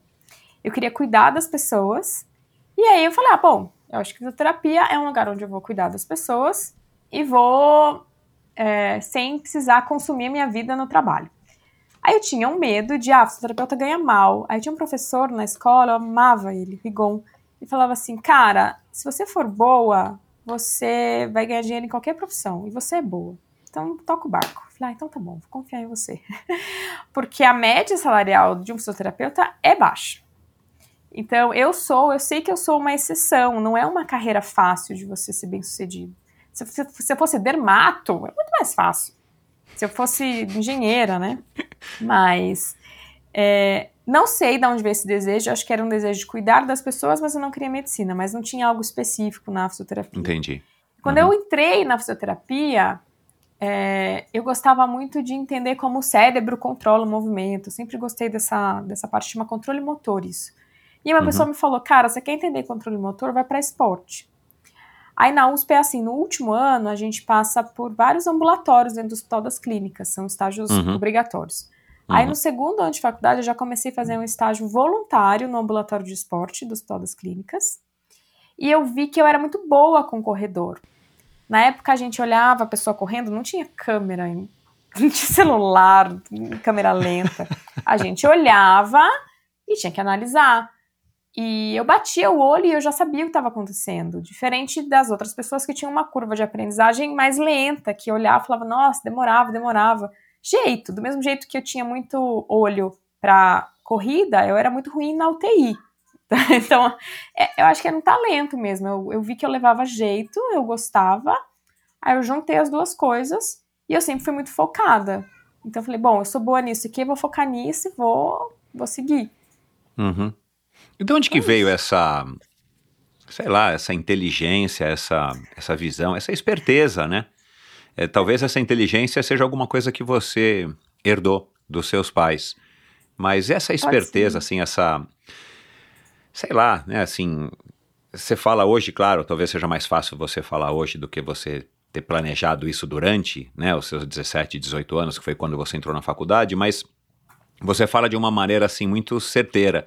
Você já, já parou para pensar de onde que você tirou isso? Foi a vida nas ruas de Assis que te deu essa sabedoria, né? Eu acho que eu de onde nasci- que vem isso? coisa- Eu acho que eu nasci assim. Eu, eu sempre fui muito nerdinha. Eu era aquela aluninha nerd que ia, não ia pra educação física, eu ficava jogando damas. É, tanto, é, Legal. Tanto que eu comecei a correr, não porque, ai, eu quero correr, porque rolava uma pressão para eu correr. E eu Uhum. entendi essa pressão. Eu não acho que um bom fisioterapeuta que atenda corredor precisa correr. Eu não acho que isso é obrigatório. O cara tem que ser bom tecnicamente. Uhum. A corrida me, me aproxima das pessoas e me faz entender mais o que elas sentem. E hoje eu sou apaixonada, hoje eu realmente sou corredora. Mas eu comecei, na verdade, pelo trabalho. Falei, bom, vou correr porque eu preciso correr. Eu preciso, né? Preciso aparecer correndo. É, eu não achava que eu correr ia me fazer atender de fato melhor, porque eu já me achava muito boa com o corredor modéstia à parte. Mas eu Uhum. entendia que as pessoas precisavam me ver correndo, para elas se sentirem mais seguras comigo. Uhum. Então, foi assim que eu comecei. Eu, eu tenho, Michel, uma memória muito boa. Eu acho que a minha memória é fora da curva. Não exatamente a minha inteligência. Então, por eu ter uma boa memória, eu consigo catar um negócio que eu ouvi há dois anos com uma coisa aqui, juntar e fazer uma frase interessante ou produzir um conteúdo interessante. Eu sempre tive essa memória muito boa. E eu acredito que eu sei falar, eu me comunico bem, que é uma grande Muito bem. vantagem. Muito bem. Mas eu estudo. Se você for olhar vídeos meus do começo, lá do Corrida no Ar, é muito pior. Então tem uma É, mas é uma curva de aprendizagem, né? Fala a É. mesma coisa que do endorfina. E eu não sou comunicador, tô muito longe disso, mas você vai aprendendo, né? Você vai pegando é, a repetição, né, do gesto, a repetição da a insistência faz com que a gente, pelo menos é o que a gente espera, que a gente vai evoluindo pelo menos um pouco, né? Então eu tenho uma boa memória e uma preguiça gigantesca de coisa inútil. Sabe aquelas pessoas caxias que fazem tudo certinho? Eu não sou essa pessoa. Então na faculdade, eu faltava. Toda aula ruim, eu não ia. Eu falo, não, eu não. Eu, eu, não, eu tenho uma aflição de gastar meu tempo com coisa que eu acho inútil. Por isso que eu não conseguia, por exemplo, ficar numa clínica que eu tava fazendo coisas que eu falava, não, Uhum. eu não Uhum. quero fazer isso. É, Então eu tenho preguiça de coisa inútil. Eu acho que isso é uma baita vantagem, porque as pessoas dizem que eu descomplico as coisas. É, eu acho que é o meu talento na internet é pegar um assunto difícil e transformar em algo simples. Tem a ver com comunicação e tem a ver de eu olhar, é natural. Eu olho uma coisa e eu arranco na hora tudo que eu acho que não é muito relevante. Isso para tudo na vida. É, eu brinco, eu acho que eu tenho esse talento, talvez, na internet, por preguiça. É preguiça de coisa inútil. Ai. e me faz fazer as coisas diferentes. Então, por exemplo, se você for fazer uma avaliação biomecânica em outro lugar, você vai ganhar um relatório de oito páginas, cheio de gráficos e números. E eu falo, meu Deus, que lindo, mas dá pra gente tirar 90% disso aqui e fazer focado. Uhum. Uhum. Isso às vezes me traz umas coisas ruins. Então, por exemplo, ah, na faculdade eu era, eu era a melhor aluna de nota, mas ah, tinha que fazer um trabalho. O trabalho era inútil, eu fazia de qualquer jeito. Ou alguém fazia pra mim e falava, ah, me bota aí no meio. Isso me deixa um pouco subversiva, como você falou. É, porque você- eu falei subversiva porque você disse em um, em um dos seus vídeos que você era subversiva. Eu, eu Eu achei uma associação interessante, uma auto. Eu sou, É. é. Então é natural. Eu sou preguiçosa, bagunceira. Bagunceira, nossa, desorganizada. Vários momentos eu olho e falo, ah, eu odeio ser eu mesma, porque já perdi isso aqui que eu queria. eu preciso. Ai, cadê? Eu, pra- eu cheguei atrasada porque eu não tava achando meu estojinho de maquiagem que eu queria me maquiar para o podcast. Ai, cadê? Eu não acho nada. Então. E é engraçado que esses pontos fracos me fazem quem eu sou também. Essa ansiedade, essa preguiça, essa coisa de não querer fazer tudo bonitinho me faz quem eu sou. Tudo tem os dois lados, né? Eu gosto de expor isso. Exatamente. Exatamente. Não, e, e uma coisa sim. que, que claro, é, através do endorfina aqui em quase cinco anos, tá ficando cada vez mais notório para mim. Mas é óbvio, nós somos, né? Eu, você, quem tá aí do outro lado ouvindo, nós somos é, uma compilação de tudo que a gente viveu até hoje. Coisas boas, coisas ruins, acertos e erros. Então, assim, eu gosto de de vez em quando exercitar aqui com os meus convidados é, a, a pergunta tipo, ah, e se você não tivesse feito isso, o que, que você diria para você mesma, né? Que tem respostas interessantes, mas com a nossa cabeça de hoje, né? Não dá pra gente voltar atrás e falar, eu adoraria ter 20 anos, eu adoraria ter 20 anos, mas eu tenho um pouco de preguiça de lembrar como é que eu era com 20 anos, as dúvidas que eu tinha quando eu tinha 20 anos, ou as certezas que eu achava que eu tinha que não tenho, né? Mas é uma coisa que pelo menos me motiva hoje. Eu fico pensando, cara, das coisas que eu tô reclamando hoje, quando eu que tenho 52, quando eu tiver 60, eu vou olhar para trás e vou falar, nossa, como eu era bobo. Não sei por que eu tinha essas dúvidas, ou essas angústias, ou esses medos. Então, esse é o barato. e eu tem uma- converso. Ah, Não, desculpa, fala. não, é e que eu eu lembrei de converso uma com. música do Maroon 5, desculpa, eu, eu lembrei de uma música do Maroon 5 que fala Youth e, é, a juventude é desperdiçada nas pessoas jovens. É, é, é isso mesmo. Não, é né? que tipo, você imagina a se a música gente do. tivesse. Se a gente tivesse a nossa cabeça de hoje com 20 anos, que delícia que ia ser. Mas não tem É, como. ou uma coisa que outro dia ainda falei com a minha mulher, que também é fã da Legião Urbana, ou eu não lembro que música que é, mas que o Renato Russo fala mais ou menos assim: você. É, você é os seus pais, você vai ser os seus pais quando você crescer, né? Como é que é a música? Alguma coisa filhos. assim. É, Isso, né? Então, assim, a gente, quando a gente é jovem, a gente reclama dos pais, mas quando a gente é pai, né? Você é pai, é mãe agora, a gente olha para os filhos e muda completamente a nossa visão de o que, que é ser filho e da nossa relação com os nossos próprios pais, né? E talvez esse seja, seja o grande barato da vida, mas a gente não precisa filosofar por esse lado. Mas, enfim. é, e agora, cara, e esse tom que você tem, e você não, diz que não fez cursinho, então talvez você não saiba o que é um professor de cursinho. Hum. Mas, cara, vendo as tuas aulas, eu me lembrei de professor de cursinho. Você parece uma professora de cursinho no melhor sentido da palavra. Uhum. Cara, você, é, você é, é, é super despojada, autêntica. Você tosse no meio, não tá nem aí. Você fica toda hora perguntando se tá enquadrado. E foi aí, Saulinho, ah, o Saulinho deixou meu celular cair, não sei o quê. Falei, meu, esse Saulinho aqui é um ajudante de palco lá, igual o ajudante do Chacrinha, ou deve ser primo dela ou irmão.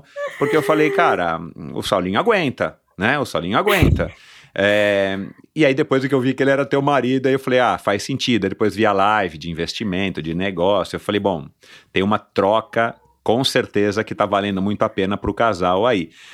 Mas, ó, é, e eu vou citar aqui algumas coisas, né? É, ciclo da meleca, mapa, rota, bússola, que acho que é a, a metodologia do teu plano, não sei, Do também curso, achei é, muito interessante isso. É, você é um corredor ou uma máquina de lavar roupa, estava num post teu. Eu preciso treinar piadas. Você disse isso. Você fez uma piada que, pelo jeito, ninguém que estava lá na tua frente riu. Catastrofização, nunca tinha ouvido essa palavra, né?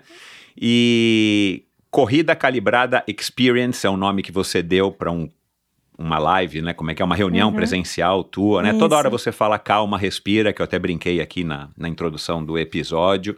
Enfim, que isso me lembra muito um professor de cursinho que tem que ter uma presença de palco, tem que ser um pouco animador, mas passar conteúdo. E eu, como disse, sou um cara leigo do ponto de vista da fisioterapia. É, cara, eu me prendi nas tuas aulas, assisti umas três aulas ontem hum, é, no YouTube. Depois eu vou colocar aqui no, no, no post do episódio lá no meu site os links para o seu canal no YouTube e tudo mais. Mas, cara, é muito legal porque fica de uma maneira é, gostosa. E eu imagino que o seu público, não somente o atleta, o corredor ou o, o paciente, mas os candidatos a fisioterapeutas ou os fisioterapeutas que estão também se formando, ou se formaram e querem aprender com você, que são consumidores do teu curso, eu acho que é isso que também atrai eles, porque não é aquela coisa, né, você com aquela batinha, aliás, tem uma ou outra foto você de bata só no, no, no Instagram, né, né? sempre você tá, Uhum. né, com, com um estilo aí super legal aí de uma moça, vai, comum, né, uma mulher, não necessariamente uma médica ou uma, uma fisioterapeuta, mas você fala de uma maneira muito eloquente, dá para para perceber que você tem essa desenvoltura, essa espontaneidade, como se fosse uma professora de cursinho. Isso você fez algum curso de teatro? Você fez algum curso de interpretação? Isso veio de você? Você fazia teatro na- lá na escola em Assis quando você era jovem? Não, eu sou assim mesmo. Sou esse jeitinho aí. e se você tivesse. É, é, E de eu- onde que você tira essa castro- casta- ca- catastrofização, ciclo da meleca? Eu entendo que você não quer ficar falando palavrão lá no vídeo. Mas enfim, é, Não, catastrofização é um termo da psicologia. Ah, Então, não é um, é um termo é. técnico. É catastrofização Aham. é quando você acha que tudo vai dar errado. Que é Aham. uma coisa que eu faço o tempo inteiro que tem a ver com pessoas ansiosas, né? Então, catastrofização Uhum. é um termo técnico. É tipo patela, tá? É um termo ah, técnico tá, da psicologia. Entendi, entendi. É, eu vem de novo da minha preguiça. Se quer me ver louca, é você me botar pra assistir alguém dando uma aula ruim de didática. Aquilo, aquilo vai me dando um desespero, porque eu sinto que eu tô perdendo tempo. É, eu sinto que tá mesmo. sendo inútil. E aí, quando Uhum. eu sinto tô fazendo um negócio inútil, vai me consumindo. Então, sempre foi uma von- vontade de passar as coisas de uma forma direta, clara, objetiva e prática. Eu não gosto de parecer, eu não quero parecer inteligente, eu não quero é, parecer que o conteúdo é profundo, eu quero que a pessoa veja a utilidade no que eu tô falando, ela pegue aquilo e consiga aplicar.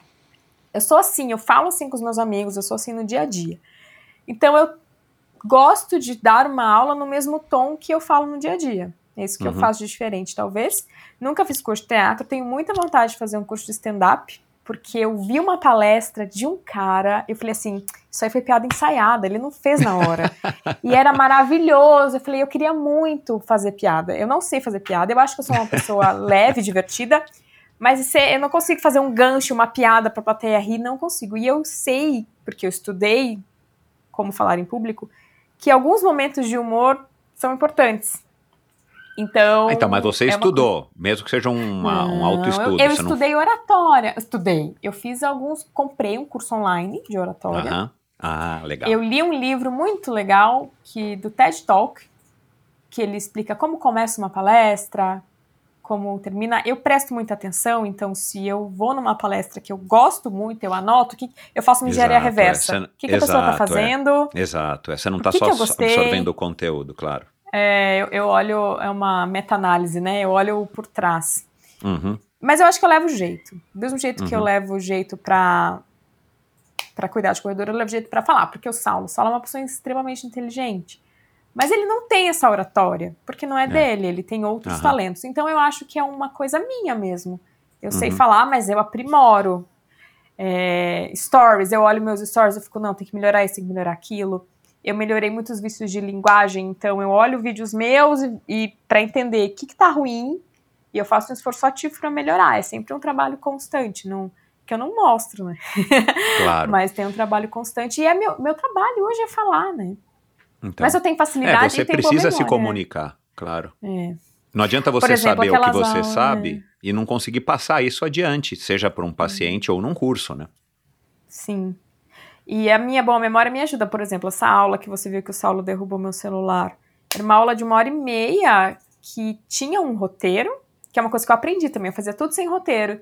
E eu comecei a entender que um roteiro vai me ajudar. Exato. Só que eu não tinha um teleprompter.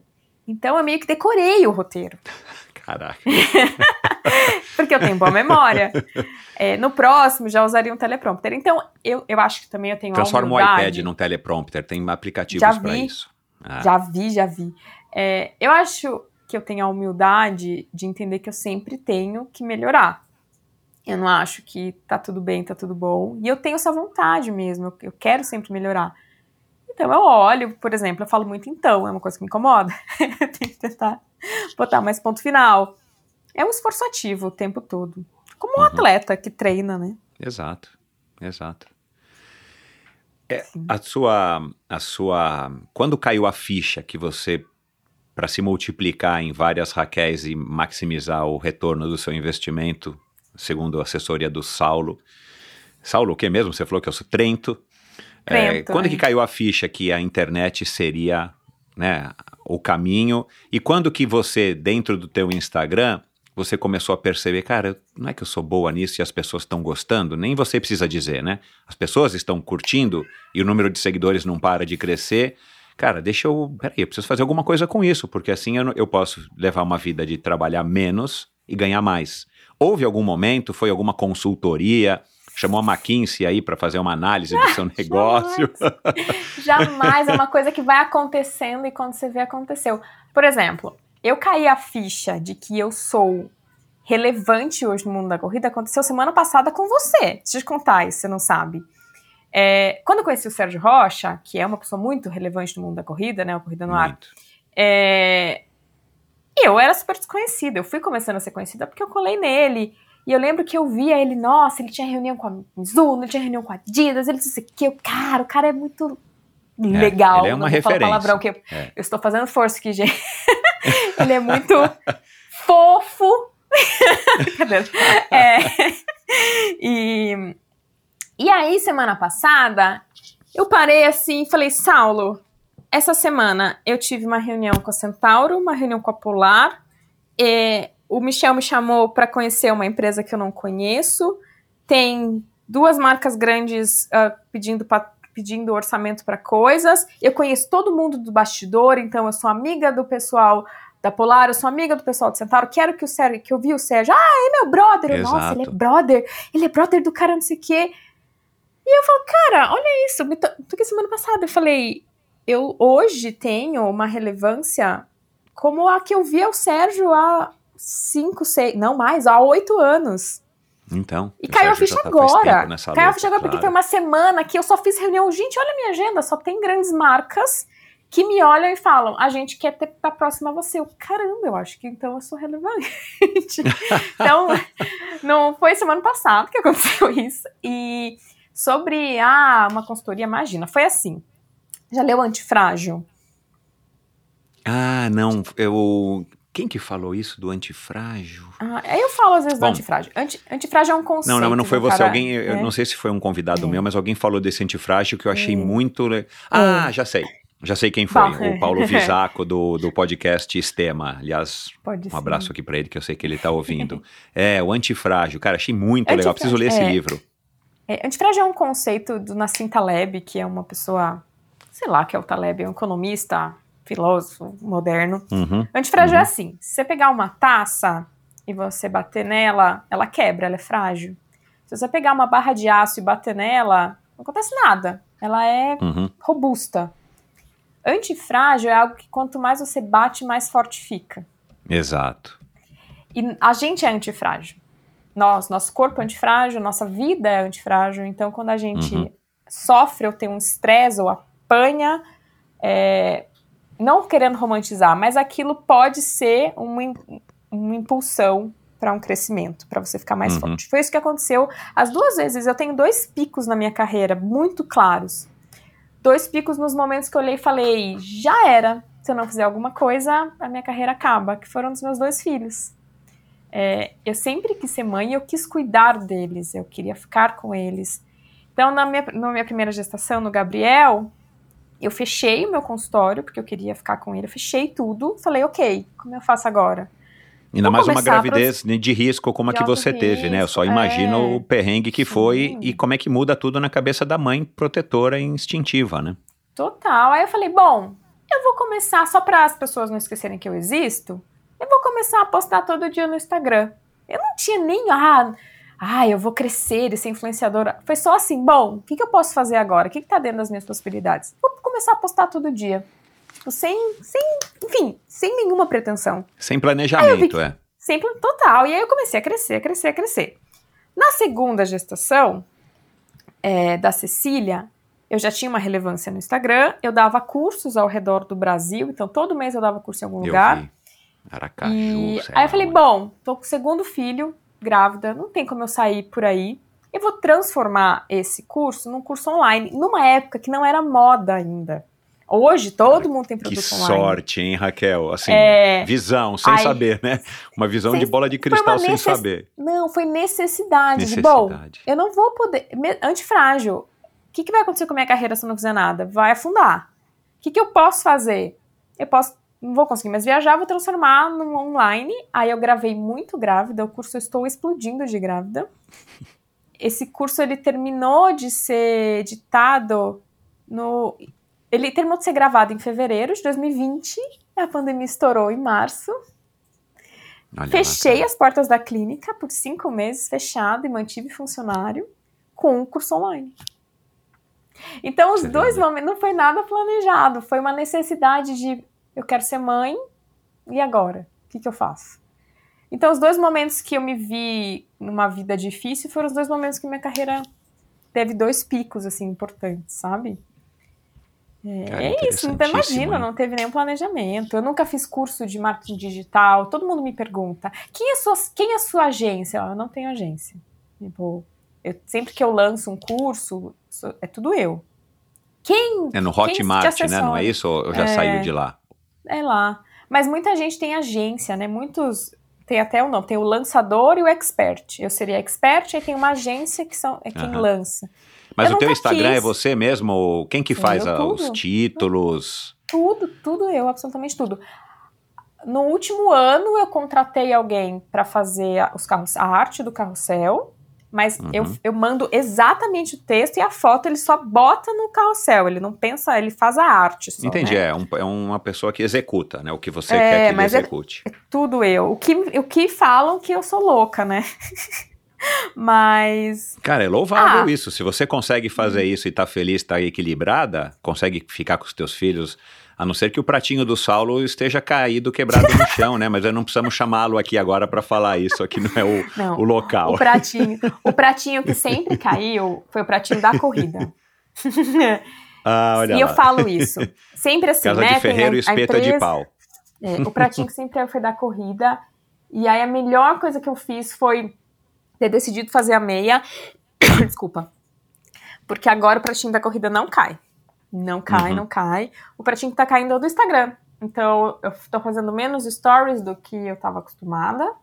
Uhum. É, e tá tudo bem, são fases. é, eu tô numa fase muito boa de Instagram que acho que eu peguei o jeito e é tudo teste. A gente não sabe o que as pessoas gostam. Exato. É, parece fazendo, que é assim fazendo. mesmo, não existe um segredo ainda, né? Porque é uma arte muito nova, quer dizer, uma mídia muito nova. Então não existe uma Sim. fórmula mágica que alguém vai te vender por milhões. Você tem que tentar E e aí- errar, tentar e errar e vai acertando nessa base, né? Sim. Aí eu tô num momento que meu Instagram tá crescendo bastante, porque eu acho que eu entendi o que as pessoas gostam, e eu sempre sou fiel ao que eu gosto. Então sempre falo, ah, posta isso, posta aquilo. Não posto. Eu, eu sou muito autêntica no Instagram, e eu acho que isso as pessoas sentem também. Ah, sem dúvida. Porque as- Eu tenho a impressão que eu sou seu amigo e eu não te conheço, te vi uma vez, É. duas vezes na vida, mas, cara, ontem nessa minha imersão, eu tenho impressão, por isso que eu falei, cara, vamos lá, cara, É. você é fantástica, você tem uma história muito legal. Ah, obrigada. A gente Obrigada. acha, né, que conhece, né? E eu tô tentando conhecer um pouquinho mais aqui através dessa conversa, né? Eu tenho o privilégio de poder fazer as perguntas que eu quero fazer. Uma coisa que eu falo, até para ajudar na saúde mental das pessoas, é nada no meu Instagram é mentira, nada. Mas é um recorte. É o que eu Exato. quero mostrar. É, a E Valéria aí a Mello gente falou um exatamente viés- isso é, aqui. E a gente tem um viés cognitivo, eu adoro esse assunto. Viés cognitivo é como a nossa cabeça funciona. Tem um Uhum. viés que chama viés de disponibilidade. A gente acha que só o que a gente vê existe.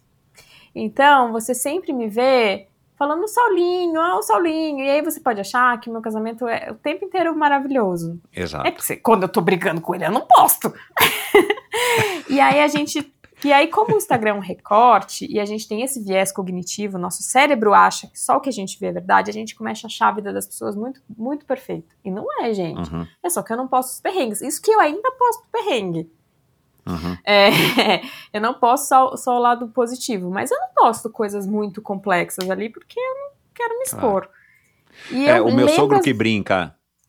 Desculpa, ele que brinca, ninguém posta quando tá num restaurante de esquina na padaria, comendo um arroz com feijão tudo embolado. O cara só vai postar quando ele tá num restaurante bacana, né? O cara não vai postar... Aliás, tem o tal do, do- do- da página no Instagram chamado Perrengue Chique, que exatamente Ah, é essa proposta, né? Minha mulher que segue, Hum. que coloca as pessoas em situações onde era pra ser legal, mas tá tudo dando errado.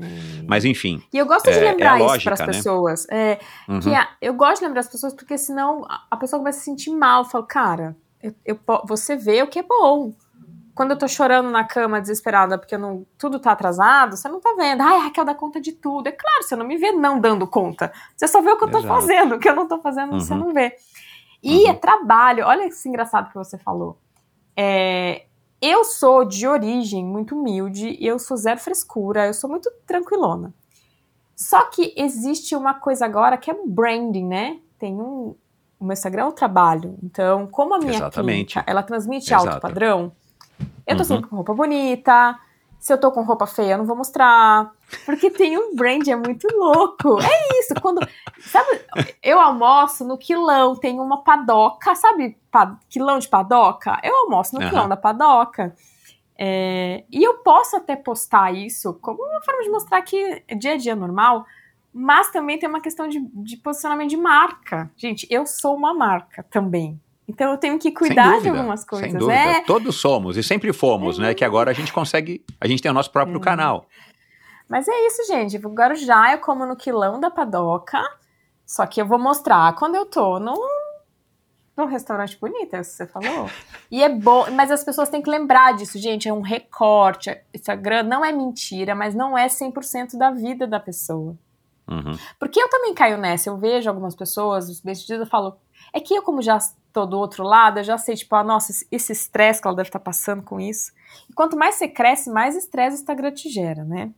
Isso é uma coisa estatística. Nossa, É, isso é, é. chato. Tem que ter É. um estômago.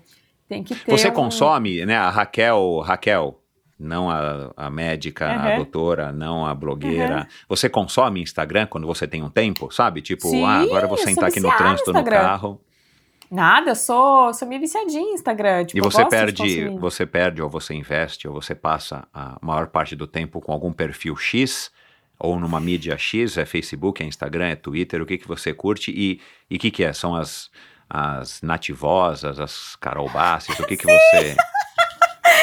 Eu, tenho uma esposa aqui também, né? Eu sei, eu tenho uma esposa aqui também. Aquela- Por isso que eu sei mulher- desses ó, nomes. Aquela mulher, eu tenho um ódio da Nativosa porque ela faz um marketing genial, genial. Ela é um gênio do marketing. E quando você vê, você gastou um dinheiro joselito com a Nativosa. Você fala, que mulher inteligente. O esquema que ela Exato, né? faz, São cara, feras, ela né? lança a coleção. Gente, Nativosa, sempre que vocês se perguntam, que cal... de onde é essa calça? Da Nativosa. Eu tenho ver... eu, eu não gosto é? muito de falar. Sempre. Sabe por quê? Eu tenho, eu não gosto muito de falar, e é uma besteira, né? Eu fico entre assim, é bom pra minha marca que esteja nativosa, porque é uma roupa de alto padrão, mas eu acho tão chato, tipo, ficar, tipo, nossa, aquela calça tão cara, ela tá sempre de calça cara, eu, eu não sei bem onde transitar. Porque eu também não gosto de ser chata, pedante, xarope, eu gosto de proximidade com as pessoas, sabe? Então Uhum. eu falo pouco da, dessas coisas. Mas, ah, esqueci que eu da nativosa. Eu consumo só Instagram. Eu sou bem ruim de YouTube e outras mídias. Meu negócio é Instagram. É, eu, eu sigo muito a Lara Nesteruk, que é uma nutricionista que tem 1 milhão e 200 seguidores. E ela. Uau. Ai, cara, mas eu também sigo um pouco para engenharia reversa. Ela é uma pessoa bastante contraditória, ela tem posicionamentos que eu não gosto, tanto que às vezes quando me vem se eu falar isso, várias meninas vão falar: "Credo, ela não é feminista". E ela já falou coisas horríveis assim, gente, eu não amo, eu não amo a Lara, tá? Eu- é um pouco Uhum. como essa engenharia reversa de como ela faz para engajar tantas pessoas, enfim, né? E é um Uhum. entretenimento, assim, sei lá. Mas não, não concordo com tudo dela. É, e eu sigo muito o perfil nerd, assim, de. Que me, que me gere conteúdo, sabe? Então, perfis gringos de fisioterapia, perfis de fora, porque daí às vezes vem um conteúdo que eu não sabia. Eu não. Cara, eu só sigo o que me faz feliz, assim. Meu Instagram é um lugar de felicidade. Então, não tem nenhum concorrente meu, não tem ninguém que não goste de mim. Eu não consigo. É até um defeito. Sabe análise de concorrência? Não tenho estômago pra fazer. Não, Entendi. não faço. Não faço. Uhum. Eu não consigo. Uhum. Eu não consigo ainda separar as coisas. Então eu não sigo o concorrente. Aí eu fico sabendo que tem gente que fala mal de mim. Eu falo, gente, a pessoa fala sozinha, porque eu não sigo, não olho. Se você me mandar assim, Raquel, esse perfil tá falando mal de você, eu na hora vou parar de seguir e não vou olhar. Porque como eu sou ansiosa, essas coisas me machucam, sabe? Eu sou Claro, é, uma pessoa. pegam. As pessoas esquecem isso. Você tem no seu perfil pessoas que escrevem coisas negativas ou ficam falando, Não. tipo, sabe os detratores? Nossa, essa minha Não. mocinha fisioterapeuta acha que ela é quem na fila do pão, fica Não. postando vídeo falando, sei lá, sabendo. de temas eu falo pra... polêmicos. Não. A pessoa, se... eu fico até com dó, porque quem quer me atingir fala sozinho, porque eu não olho, não olho, nada. Eu vivo numa bolha da alegriazinha. Não... é sério, eu já tenho muito estresse outros. Eu não, não Exato, é, você não procura sarna pra pessoas se coçar. mim. É, pô, vai falar sozinho. Não, por isso, ah, Raquel, você nunca responde as provocações, gente, eu não respondo porque eu nem vejo. Então, assim, a pessoa tá me provocando sozinha, Uhum. porque eu não tô É, vendo. você não, tá- é, você não tem tempo, né? Quer dizer, o tempo que você tem já é pouco para as coisas que você gosta, muito É. menos para você fazer coisas que, que não vão te agregar nada, né? Então, o meu Instagram. Mas você, o meu você aceita bem é- críticas? Tipo, o Saulo fala alguma coisa, tipo, ah, Raquel, Muito. acho que você tá exagerando, Muito. coisas E desse quando tipo. são pessoas inteligentes, é, eu, por exemplo, tem um perfil que chama Fiz em Ortopedia. Eles são muito bons. Uhum. E aí, às vezes, eles postam umas coisas, tipo assim, ah, tal coisa é errado você fazer. E é algo que eu fazia, por exemplo. Ao invés de ficar bravo, eu falar, bom, deixa eu entender o que eles estão falando. E eu Uhum. não tenho problema nenhum em mudar a minha conduta, mudar o que eu falo. Eu falo, é verdade, eles têm um ponto, aqui tá a evidência, eu não conhecia essa evidência, muito legal, vou mudar Uhum. o jeito que eu faço, então. Eu sou muito, Claro. muito tranquila com isso. Com Uhum. gente que fica de mimimi, dando piti na internet de mim, aí eu, eu só ignoro, assim. Aí eu não tenho paciência, não. Falar, ai, bicho, tem, tem dois filhos, tem mais coisas pra fazer. Mas eu Uhum. lido muito bem com críticas de pessoas que eu acho inteligentes. Então, se você Claro. vi- vir me falar assim, Raquel, eu acho que num podcast você podia se portar de outro jeito, nananã, nossa, eu vou super, eu, eu gosto. Teve até, sabe que hoje você me vê vestida assim? Eu não me vestia assim, você deve ter olhado no meu. Eu era, eu não sabia me vestir e era algo que me incomodava, porque de repente eu me via em ambientes de pessoas arrumadas e falava, eu não sei fazer. Não é, eu tenho agora dinheiro para comprar, eu não sei fazer. Nunca me ensinaram. Eu morava com a minha Claro, avó, que usava exato, vestidinho é. rasgadinho e coque no cabelo. Eu não, não sabia. E aí eu fui numa, dar uma palestra em BH, e aí um dos palestrantes, nossa, a palestra dele foi maravilhosa, maravilhosa. E a gente voltou no mesmo voo, e eu falei, pô, você fala tão bem, me dá um feedback sobre a minha palestra, né? Ele falou assim, sua Legal. palestra é ótima, mas você está horrorosa. Ai, Ele falou, É, ele falou assim: olha, mudaria seu look inteirinho. E deu, ai, não, mas eu falo de esporte, tem que estar confortável. Então você vai estar de Nike ou Adidas de cima e embaixo, linda, para as pessoas olharem para você e falarem, eu quero ser ela. Eu, ah, entendi, entendi. E ele me abriu os olhos para uma questão de imagem. Ele falou, Raquel, não adianta só. A sua palestra é um show, é um espetáculo. Então, né, um espetáculo por completo. Então você tem que passar conteúdo de uma forma agradável e a sua imagem conta. A imagem do seu slide conta e a sua imagem conta também. E é posicionamento de marca, querendo ou não, né? Exatamente. E aí eu Né, paguei Você não quer uma- vender o melhor produto do mundo numa embalagem horrível. É. Fato. E ah, não é o que importa. Ah, é subjetivo, né? Se eu É, tô bem vestida, é. é. subjetivo. Então, eu paguei uma consultoria, porque eu não fazia a menor ideia de como faz isso. Do mesmo jeito que eu não sei decorar a casa. A casa que eu morava em Assis, ela era de madeira, eu, eu conto isso, né? Quando chovia, É, dá, chovia dá pra ver umas fotos. Né? É. Tem umas fotinhas suas. Tinha lá. gotê. Então a casa era um abrigo, não era um lugar para ser bonito.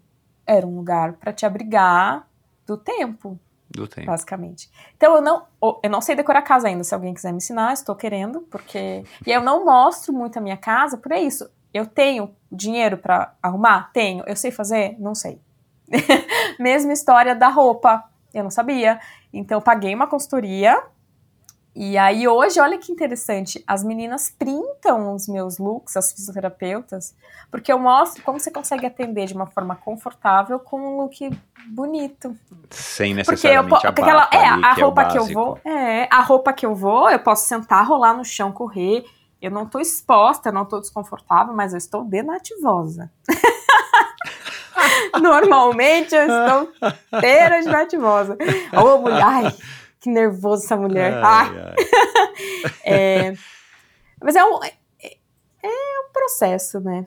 E sou muito contente, assim, com tudo que acontece. É, gosto, gosto, eu gosto de Instagram, eu gosto de fazer. Então, fala, ai, é muito ruim, meu marido fala. Ele, ele demorou pra entender o Solinho. O Solinho só fez Instagram porque senão eu ia pedir um divórcio, brincadeira. É, porque ele não tinha Instagram e ele não olhava as minhas coisas. E eu falava, puxa, você não sabe o que eu faço. Ah, tá.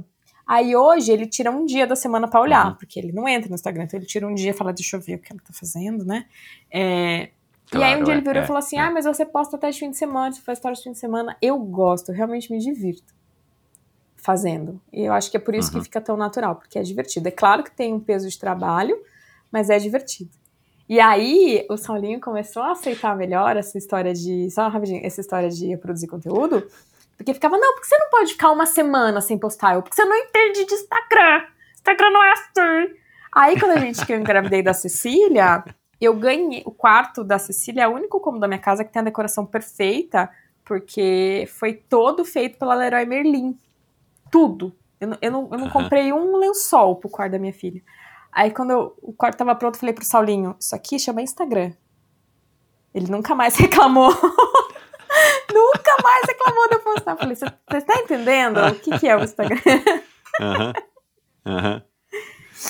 Ô, Raquel, e quando que você reserva nessa, nessa agenda maluca para também se aprimorar, né? Porque é, como os estudos fizeram parte da tua vida é, na infância e foram o que é, né, a ferramenta que você usou para chegar onde você chegou, você também precisa estar se mantendo atualizada porque a concorrência está aí, porque as coisas mudam, né? E as, as descobertas, as tecnologias e tudo mais. É, como é que você você você reserva uma temporada do, do ano para fazer um curso X, ou você vai lá passar, sei lá, duas semanas na, no Canadá, lá em Waterloo, com o Dr. Stewart, para se, se, é, como é que se, se reciclar? Como é que é isso? Ai, que bonitinho você, Michel. Tenho dois filhos. Você acha que tem alguma coisa planejada na minha vida? Ah, parou. Ó, oh, não é, não tem condições. Cara, é tudo assim. Bah, bah, bah, Como eu produzo conteúdo no Instagram e o meu conteúdo tem embasamento científico, eu tenho que estudar para produzir. Então é uma coisa que anda uhum. junta, né? Então eu falo assim, puta, eu tenho que fazer um post. Ah, deixa eu ver o que, que saiu de novidade. Ah, deixa eu ler esse artigo aqui que um perfil gringo ah, mostrou. Bacana. Então as coisas andam juntas. Uhum. Porque uhum. para eu produzir conteúdo eu tenho que estudar. Não reserva um tempo, eu vou e o teu conteúdo, claro, é, é, é, é, é totalmente verificado e tudo mais, porque senão você vai estar tá vendendo um negócio completamente errado. É. Né? Já aconteceu e... de você fazer um post e de repente alguém te alertar, ou de repente você falou: Meu, peraí, eu acho que faz dois anos eu fiz um post falando que a canelite, tendinite, não sei das quantas não, era assim. Cara, eu tá acho que eu fiz errado tem... e você teve tipo que se retratar. Teve um vídeo do Corrida no Ar que eu pedi para ele tirar. Eu falei, Sérgio, tira esse vídeo do ar porque eu falei besteira. Falei besteira. É um vídeo de 2000 e, sei lá, 2018 talvez. Falei, Sérgio, esse vídeo tá errado. Ele, ah, a gente faz outro. Eu falei, não, mas esse eu falei uma coisa muito, muito errada. Vamos tirar do ar? Esse eu pedi. Mas o conteúdo antigo tá desatualizado tá desatualizado. Eu não. Uhum. Eu falo, olha, o meu discurso hoje é totalmente diferente. Tanto que eu quero até regravar o meu curso, porque eu acho que eu já falaria coisas diferentes. Exato, é. é. E é bom que eu, eu não tenho problema nenhum. Falar, é, falei, eu, eu, vi uma entrevista minha pra Globo ontem, porque eu tô faz, produzindo, vou fazendo Media Kit pra levar na nossa reunião, aliás. Então, nossa, eu falei isso nessa entrevista? Não, ah, não isso que eu ia hoje. falar, leva, leva, isso é legal. é. Isso não, e é aí, legal, isso é importante. Hum. Números. Mas, cara, as né, pessoas né? falam assim, é, as pessoas falam assim, ah, como é que é a sua linha editorial? Como é eu faço post no dia do post. Tipo, eu não faço uma programação. Ah, deixa eu ver a programação desse Uau. mês. É assim, ó, o que, que eu vou postar hoje? Hum, deixa eu ver. Ah, deixa eu ver esse artigo aqui. É uma. É tudo errado. As pessoas não deviam fazer assim. Quer dizer, é, é, tudo, vai tudo contra o que os manuais pregam, né? Assim, que a gente vê as, o manual de boas é. práticas no YouTube e tal, a gente... Mas é um conteúdo muito fresco, assim, de uma coisa que aconteceu hoje, de uma coisa que saiu agora é, fica menos pasteurizado. Então, no fim, eu curto, claro, sabe? Exato. Isso me deixa um pouco uhum. louca. Gente, eu faço post, por exemplo, eu, eu às vezes eu gravo na clínica, eu, eu, eu edito, eu faço tudo, né? Aí eu chego em casa e falo, bom, tem que gravar o áudio, mas as crianças vão estar tá gritando. Aí eu faço no carro, eu fico no, no estacionamento, assim, posto enquanto tô no elevador, para chegar em casa e dar banho nas crianças. Não, não tenho, é tudo meio que vai num, num bololô, assim. Então eu me uhum. atualizo assim, não tem um momento de atualização. É tipo, Entendi. deixa eu ver aqui. Adoro podcast, sou louca do podcast. E eu escuto bastante. Eu não gosto muito de podcast tipo Flow, esses de papo, assim. Eu uhum. gosto de podcast meio nerd, sabe? O seu eu tô uhum. adorando fazer. Mas talvez, como, como ouvinte, como, é, talvez você não, não curta tanto, assim. é. Não, mas eu ouço assim, o calcinha larga é assim, né, que conversa. O calcinha larga Exato. é no momento de, ah, deixa eu, deixa eu, sabe assim, uhum. é, descanso é, mental. É, uma, é, um conteúdo que até pode é... te acrescentar, mas, mas assim, é um conteúdo mais para é. relaxar do que para você é. ficar prestando atenção e ter que anotar alguma coisa, né? mas eu uso o podcast para estudar, que é ótimo, porque eu vou vindo no carro, né, enquanto eu vou pra clínica então, e volto. Muito prático. E, e eu almoço todo dia sozinho que eu, no quilão da padoca. Pago quinzão, gente, maravilhoso. é, é, eu almoço sozinha, o que eu odeio. Mas aí eu vou com o meu podcast. Então eu tô. Isso aqui, sério, eu, eu fico aflita se eu esqueço. Tipo, isso aqui é minha vidinha, esse foninho aqui. Porque eu tô. E, e é um jeito de estudar. E eu, adoro um podcast chamado Freakonomics. E ah, uma das coisas que eu acho que também fazem meu conteúdo, faz meu conteúdo ser legal é que eu pego referências de outros lugares. Então, às vezes eu ouço uma coisa nada a ver de economia e trago para biomecânica, sabe? Então fica é. mais interessante. É, eu, ia, eu ia perguntar isso, porque em alguns vídeos seus, e tanto no Instagram quanto no YouTube, eu percebo assim que você tem uma, um horizonte cultural bem legal, né? É, e eu não sei se isso foi da USP, se isso foi, sei isso lá, foi do Saulo. internet, isso é Saulo. enciclopédia Barça. Ah, tá. Isso foi do Nada Saulo. como ter um eu, bom parceiro, disse, um motorzinho de é... polpa. O Saulo é. Nossa, o Saulo lê muito.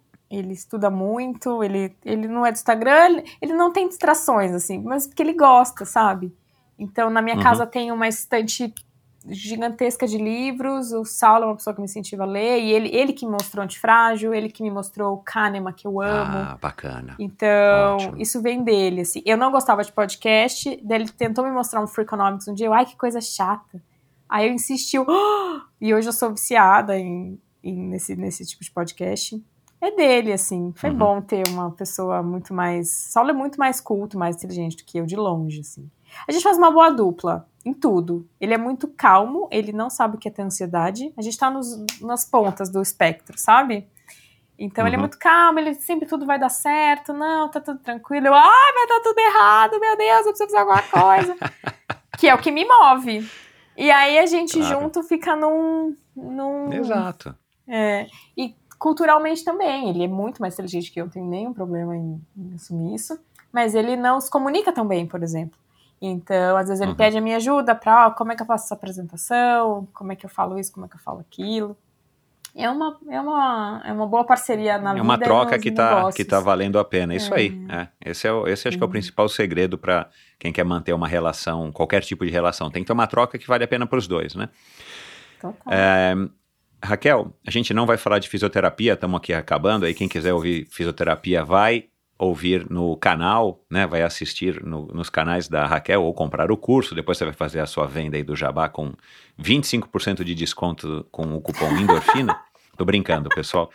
É, vamos lá. É, você tá com 35 e você tá nesse ritmo super acelerado. Não, senhor. Não. Me, não, me, não me. 34. 34, Faço 35 desculpa. daqui Nossa, dois. Eu meses. Não, quer que eu fale a idade dela. Ah, Não, brincadeira, eu tomei um eu susto vendo- aqui.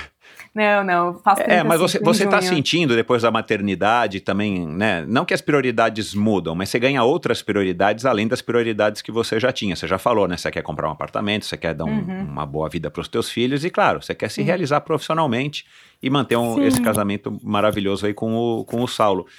Mas você tá sentindo que, que a idade tá, tá começando a, a pegar ou você tem esse receio, né?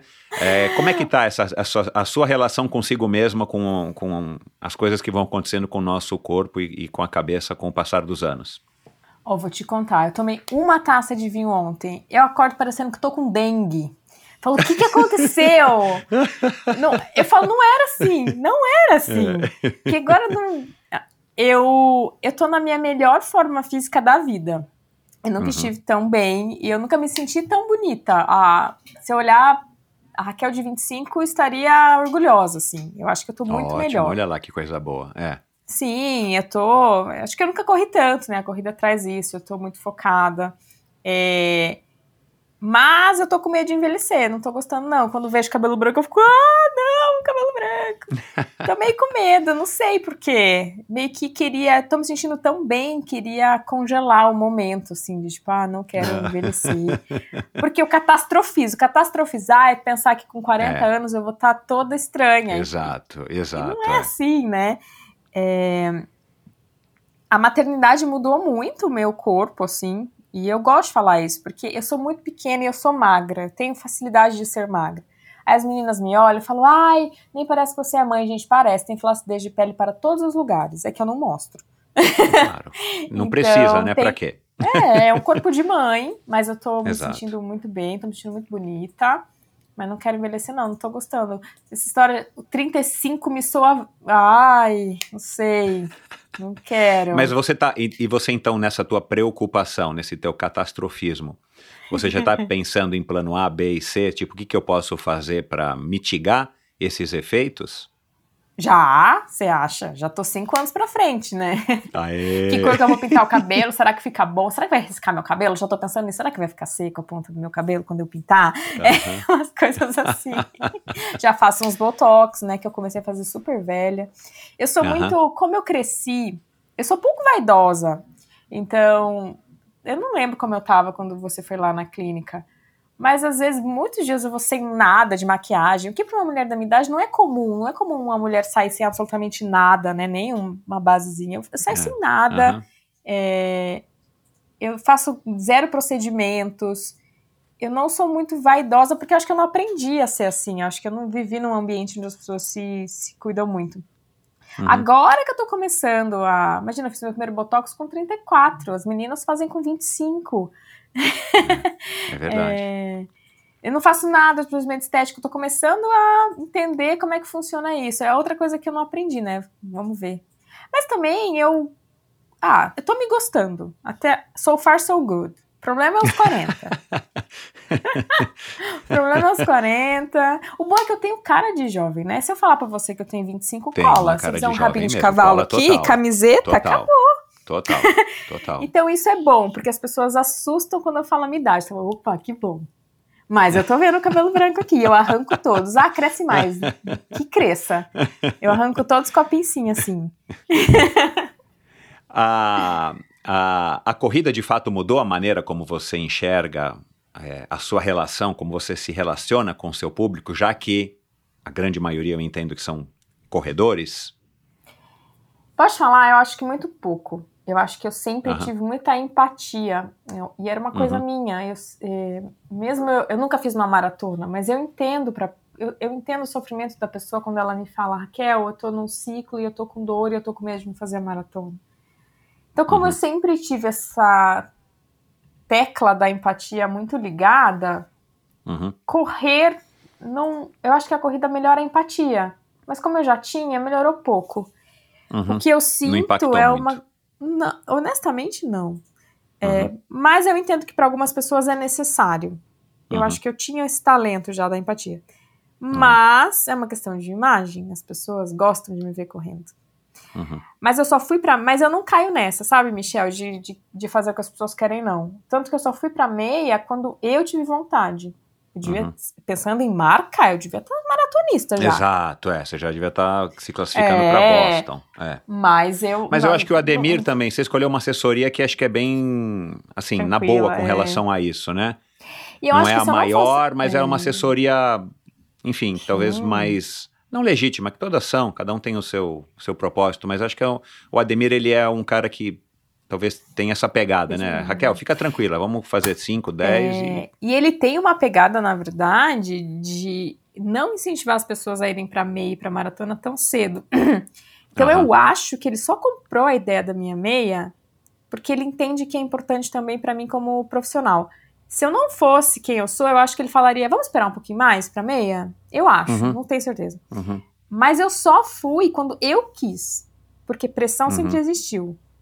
Entendi. É, quando eu falei, nossa, tô afim, tô afim, eu acho que vai ser muito legal. Aí eu fui e eu tô me divertindo pra caramba, pra caramba. Tô super feliz, super animada, super ansiosa.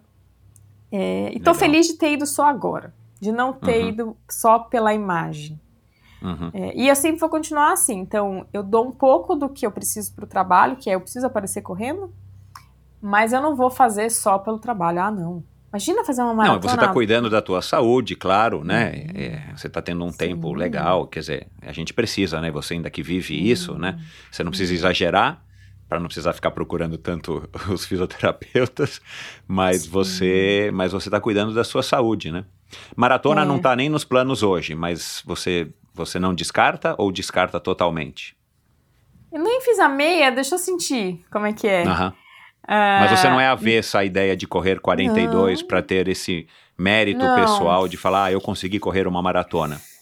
Não, não Porque tem. eu imagino que você viva isso diariamente, várias vezes por dia, né, no teu trabalho, né? Porque vivo o quê? a maratona é, é, a- a- o dilema da maratona, ah, porque eu quero correr uma maratona e tô com dor, ah, porque eu corri uma maratona e me deu essa dor.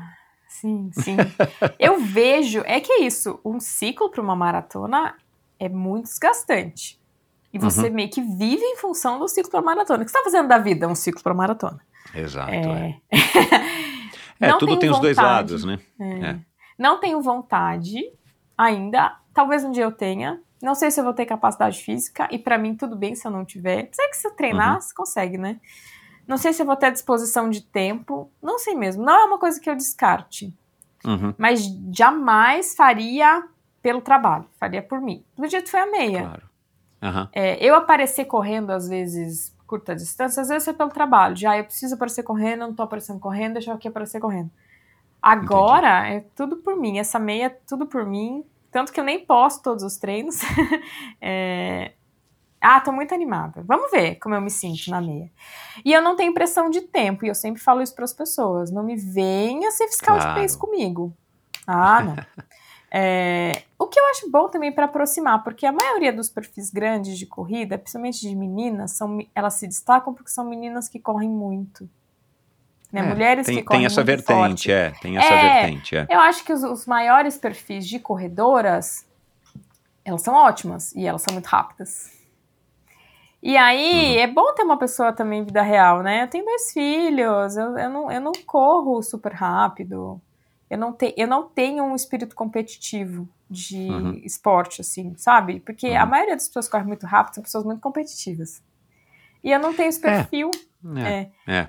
Então, Isso mesmo, é, tem que, faça uma você tem que ser mar- autêntico, não tem nada errado com quem é competitivo, mas não dá pra quem não é É. competitivo fingir que tá lá, né? Ah, eu vou tentar me classificar pra Boston, se eu não me classificar tá tudo bem. Não. Aí a pessoa fica, Ó, entra, entra em depressão, é, porque não Nunca- conseguiu a vaga. Aí tem é. uma coisa que eu acredito que não vai acontecer. Eu acho que nunca vou fazer Boston, porque eu não tenho perfil.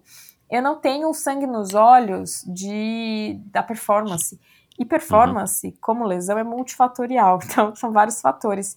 E como você encara o esporte é um fator muito relevante para rendimento. O, o sangue nos olhos, o espírito competitivo, Exatamente. isso é, muito relevante para rendimento. E eu não tenho. Eu não, não tenho essa pira de correr rápido.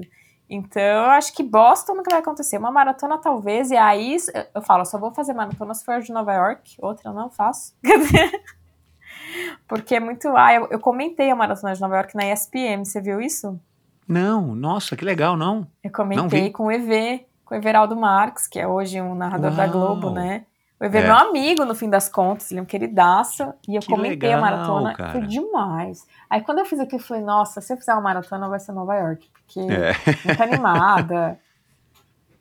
Mas eu tô indo pra primeira meia, deixa eu entender, deixa eu entender o que tá Claro, é. Sem pressa. Tanto eu só perguntei é. mesmo, não tô colocando pressão nenhuma, fica tranquila. E eu tô tanto indo pra mim que surgiu uma oportunidade de falar assim: ah, você não quer correr com o tênis X? E aí a Claro, gente faz uma Agora vai falo, não, eu quero correr com o tênis que eu escolher, eu não quero, eu tô correndo pra mim. É zero não, pressão, é zero Meu, pressão. zero, não, eu não quero. É. Porque quando a gente é convidado pra prova, a gente usa a roupa que deram pra prova, o tênis da prova. Eu, não, quero- eu quero correr com o tênis que eu bem É. entender. É, então eu tô indo bem pra mim mesmo, assim. Tô bem contente. Tô bem Legal. contente, as pessoas estão acompanhando. É, e as pessoas agora estão começando a me respeitar mais como corredor, o que é bom também. Uhum. Vamos ver. Para terminar, é, como é que é a tua relação com a grana? Né? Você já falou que você tem dinheiro para isso, tem dinheiro para aquilo. Você veio de uma família muito Uhum. simples, onde chovia mais dentro do que fora da casa. É, Uhum. é uma coisa que também te gera ansiedade, esse negócio, não, eu preciso trabalhar para ganhar a grana para juntar, porque é o Nossa. apartamento que eu quero comprar com o Saulo.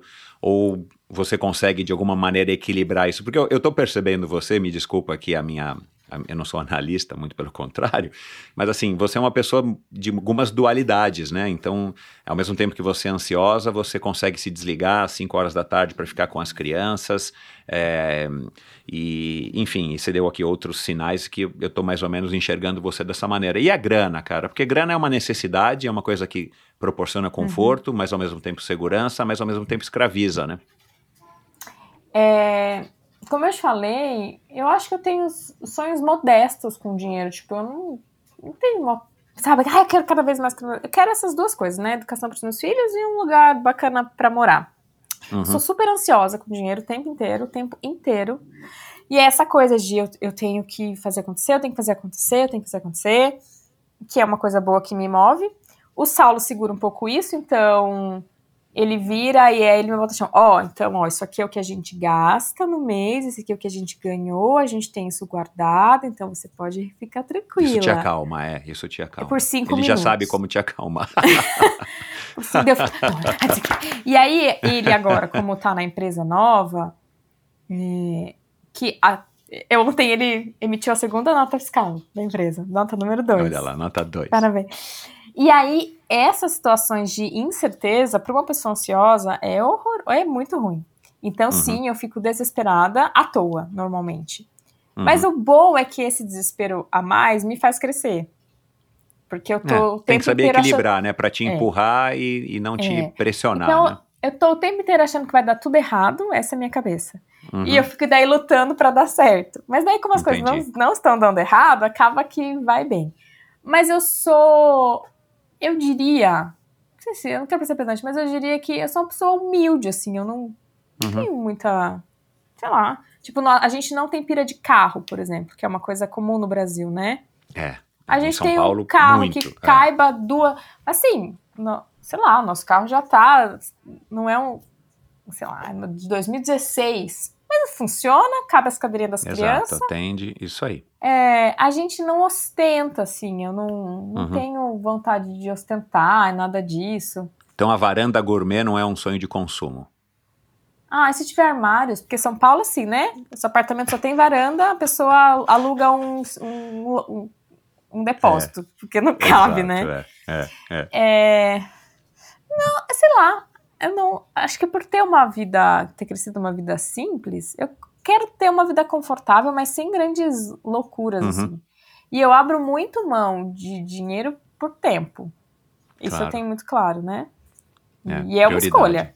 É uma escolha. Claro. Então, Uhum. a gente enxerga, eu falo, a gente, enx- a gente enxerga muito o valor do tempo. E eu enxergo Uhum. o valor dos meus filhos pequenos que não vai voltar.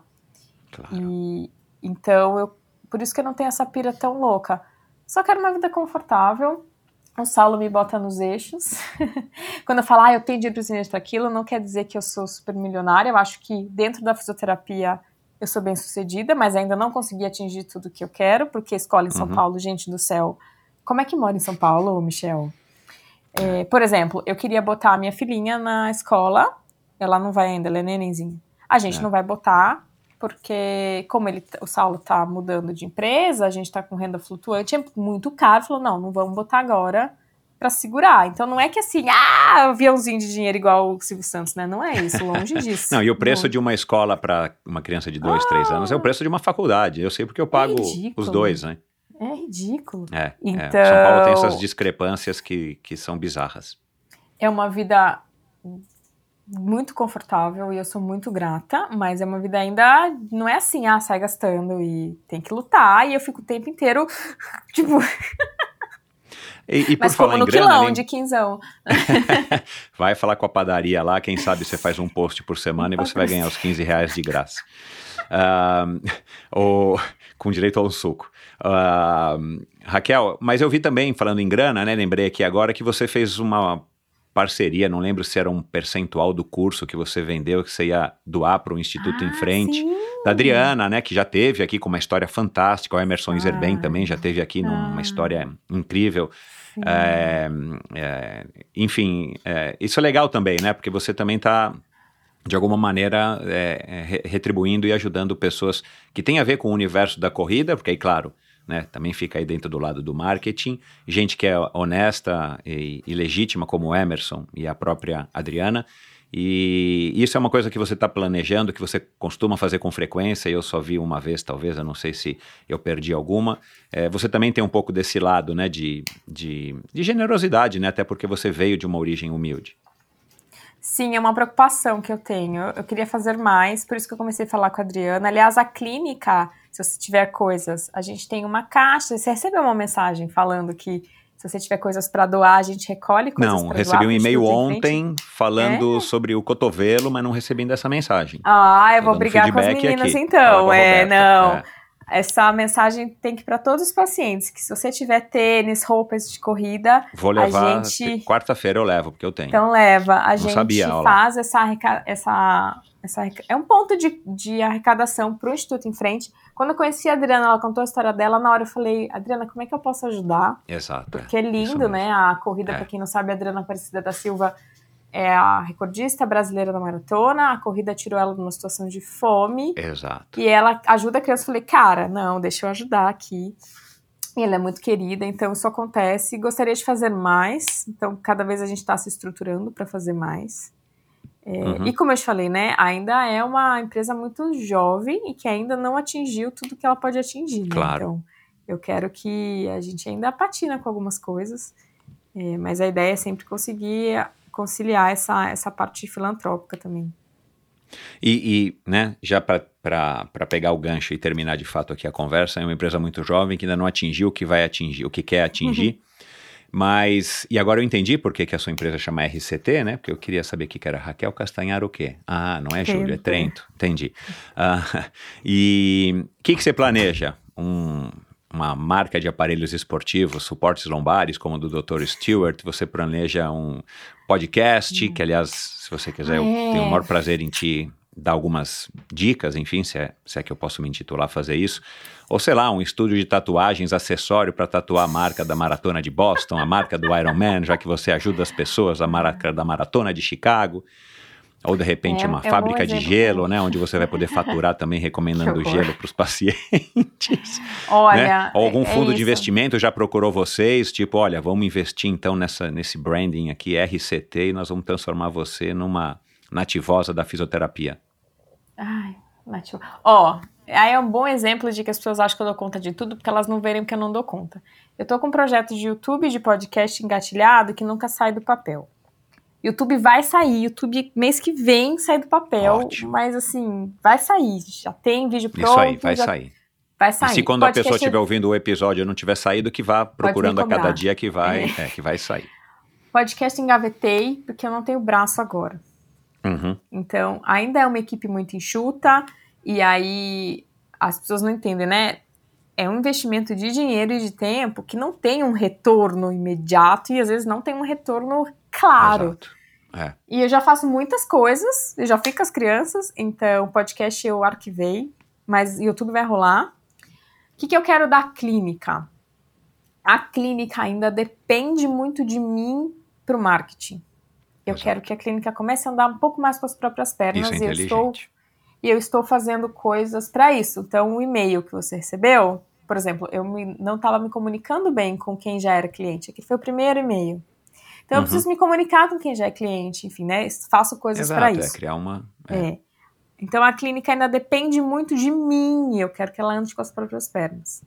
É, E aí, o meu plano é seguir com o que eu já tenho, mas escalar mais as coisas. Então, é, aumentar a capacidade de alunos dos, dos cursos online, porque é o online que escala, né? A clínica é pequena, É é o Eu caminho mais óbvio, assim. né? Do que você trabalhar É. 50 horas por dia, é óbvio. Legal. a clínica é pequena, eu quero que ela siga assim, ela é do tamanho que eu quero que ela seja, sabe? Então, ela só precisa andar mais com, a com as próprias pernas.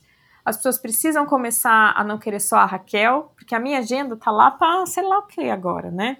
É, eu percebia. E, é, eu preciso que. É isso, né? A clínica gire sem mim. Isso aí. Porque eu preciso me dedicar pro online mais. Então, é a mesma coisa, curso. E eu quero começar a divulgar algumas marcas no Instagram de uma forma um pouco mais séria. Vamos ver o que dá. Legal.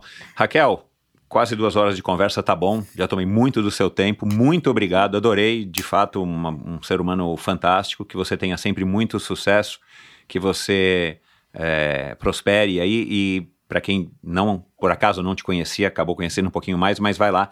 Porque a Raquel tá lá no YouTube, tá lá no, vai estar no YouTube no canal próprio, tá nos cursos, tá no Instagram, no canal Corrida no Ar. Eu não sabia desse comentário, dessa, é, dessa é, versão comentarista de maratona.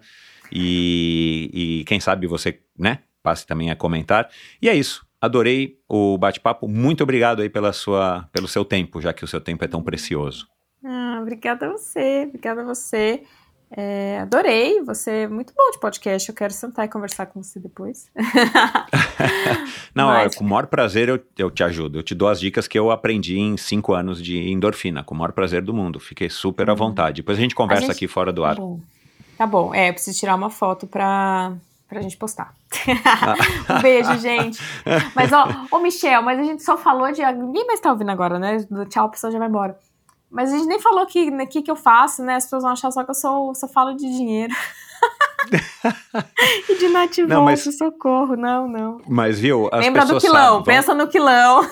as pessoas vão ver o que você faz, porque você se vende muito bem, mulher. Você tá fazendo um trabalho fantástico, cara. Eu sou um consumidor, assim, completamente aleatório. Não tenho tendência pra gostar de um- uma fisioterapeuta blogueira ou. E, cara, eu, eu sou um cara leigo, eu sou a média da população. Cara, é super legal o que você faz, cara, porque entretém, porque é autêntico. É isso que eu falei, é uma professora de cursinho.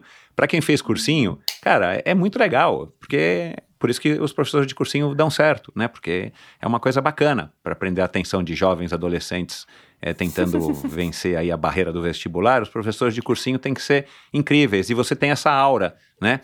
É, só que de uma mulher de 30 e poucos anos, não precisamos falar a idade mais, Poucos. mas, cara, com o poder do conhecimento, cara, que coisa é isso. E tomara que você continue tendo sucesso mesmo nessa tua carreira, porque eu arrisco dizer, né, e eu acho que o Saulo vai concordar comigo, que você vai longe, viu? Ah, obrigada, muito obrigada. Obrigada mesmo. Ficou feliz. Gente, um beijão pra todo mundo. Me segue lá no Instagram, Raquel Castanhar. Isso aí. Tchau, pessoal. Obrigado, Raquel. E é isso, espero que vocês tenham curtido esse mais esse episódio do Endorfina Podcast. Uma mulher incrível, fiquei fã da, da Raquel. Eu que conheci ela faz poucas semanas, é, presencialmente, estou indo lá na clínica dela. E, e é, é isso que vocês viram aqui, que vocês ouviram aqui, é o que é a Raquel lá no atendimento. Ela é super profissional, mas é super espontânea, bacana, uma mulher, uma mulher muito legal. Ah, a gente conversou aqui de diversos assuntos e pessoas que já passaram pelo Endorfina Podcast.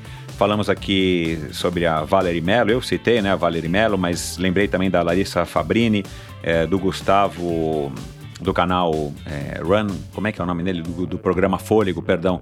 Gustavo, agora me fugiu o nome, mas é do programa Fôlego, você sabe quem é, ouve. Ele é um cara que é, é, influenciador, corredor, um cara com um canal muito legal.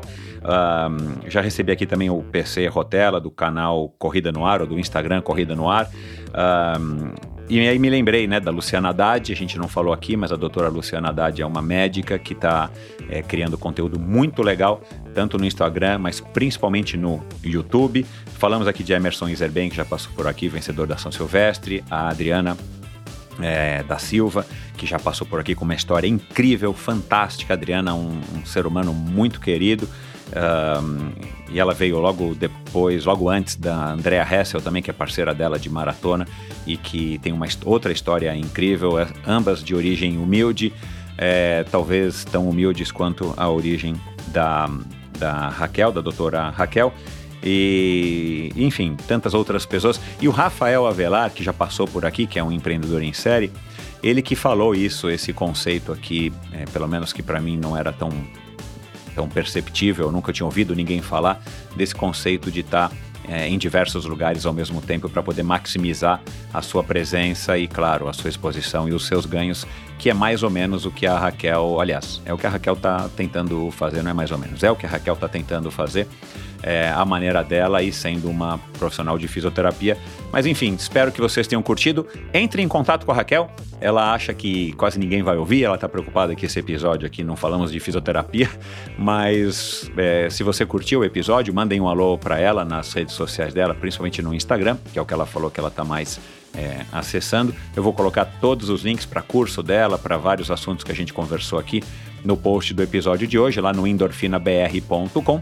E sempre, como sempre, lembre de acessar o endorfinabr.com para você as, as ter acesso a esses links, para você ouvir os episódios, para você ter um acesso, um link né, para o meu canal no YouTube, para o meu canal, no meu perfil no Instagram, para assinar a newsletter semanal que eu envio toda sexta-feira para o meu grupo seleto aí de ouvintes mais aficionados que querem mergulhar um pouquinho mais no mundo do endorfina, que é o meu mundo.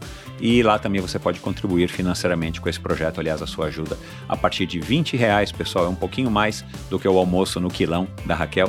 A partir desse valor por mês, você vai estar colaborando e muito com o Endorfina Podcast, então sua ajuda é muito bem-vinda. E é isso. É, muito obrigado pela sua audiência. Lembre-se de assinar e seguir o Endorfina Podcast no seu agregador favorito de podcasts. Você é, me ajuda e ajuda a outras pessoas a estarem descobrindo pessoas e histórias incríveis como a da Raquel hoje aqui. E não percam, na semana que vem, no próximo episódio do Endorfina, uma história incrível, fantástica, que você não perde por esperar. É isso. Um abraço e até lá. Você conhece a Bovem? Há mais de uma década, a Bovem gerencia projetos e negocia a entrada de novos clientes no mercado livre de energia. Com uma equipe experiente, a Bovem se compromete com os bons resultados, atuando através de escritórios espalhados pelo Brasil. Descubra as vantagens de ser livre e saiba se a sua empresa também pode ingressar neste mercado. Seja livre, fale com a Bovem.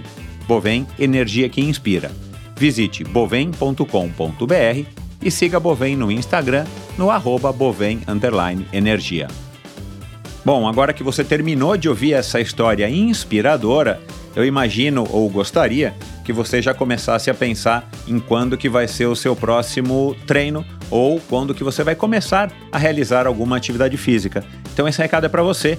Você sabe que agora já é possível doar os quilômetros, sim, os quilômetros dos seus treinos ou competições? Através do aplicativo KM Solidário, você pode doar os quilômetros da sua corrida, caminhada, pedalada ou sua natação, ajudando a impactar e transformar a vida de milhares de pessoas. Baixe gratuitamente o aplicativo, realize a sua atividade física e escolha uma das 14 instituições para doar os seus quilômetros. Além de doar os quilômetros, você pode também contribuir fazendo uma doação financeira através do site kmsolidario.com.br. Siga arroba no Instagram. KM Solidário, uma forma inovadora de combater o sedentarismo e ajudar a quem mais precisa. Obrigado por ouvir esse episódio do Endorfina. Acesse o endorfinabr.com, vá no post do episódio de hoje para conhecer um pouco mais sobre o meu convidado e alguns assuntos abordados em nossa conversa. Lá você ainda encontra todos os episódios do Endorfina. Siga o Endorfina BR no Instagram e confira imagens inéditas e inusitadas dos meus convidados. Participe enviando comentários e sugestões. Se você curtiu, colabore assinando Endorfina no seu agregador de podcasts preferido e compartilhando com seus amigos.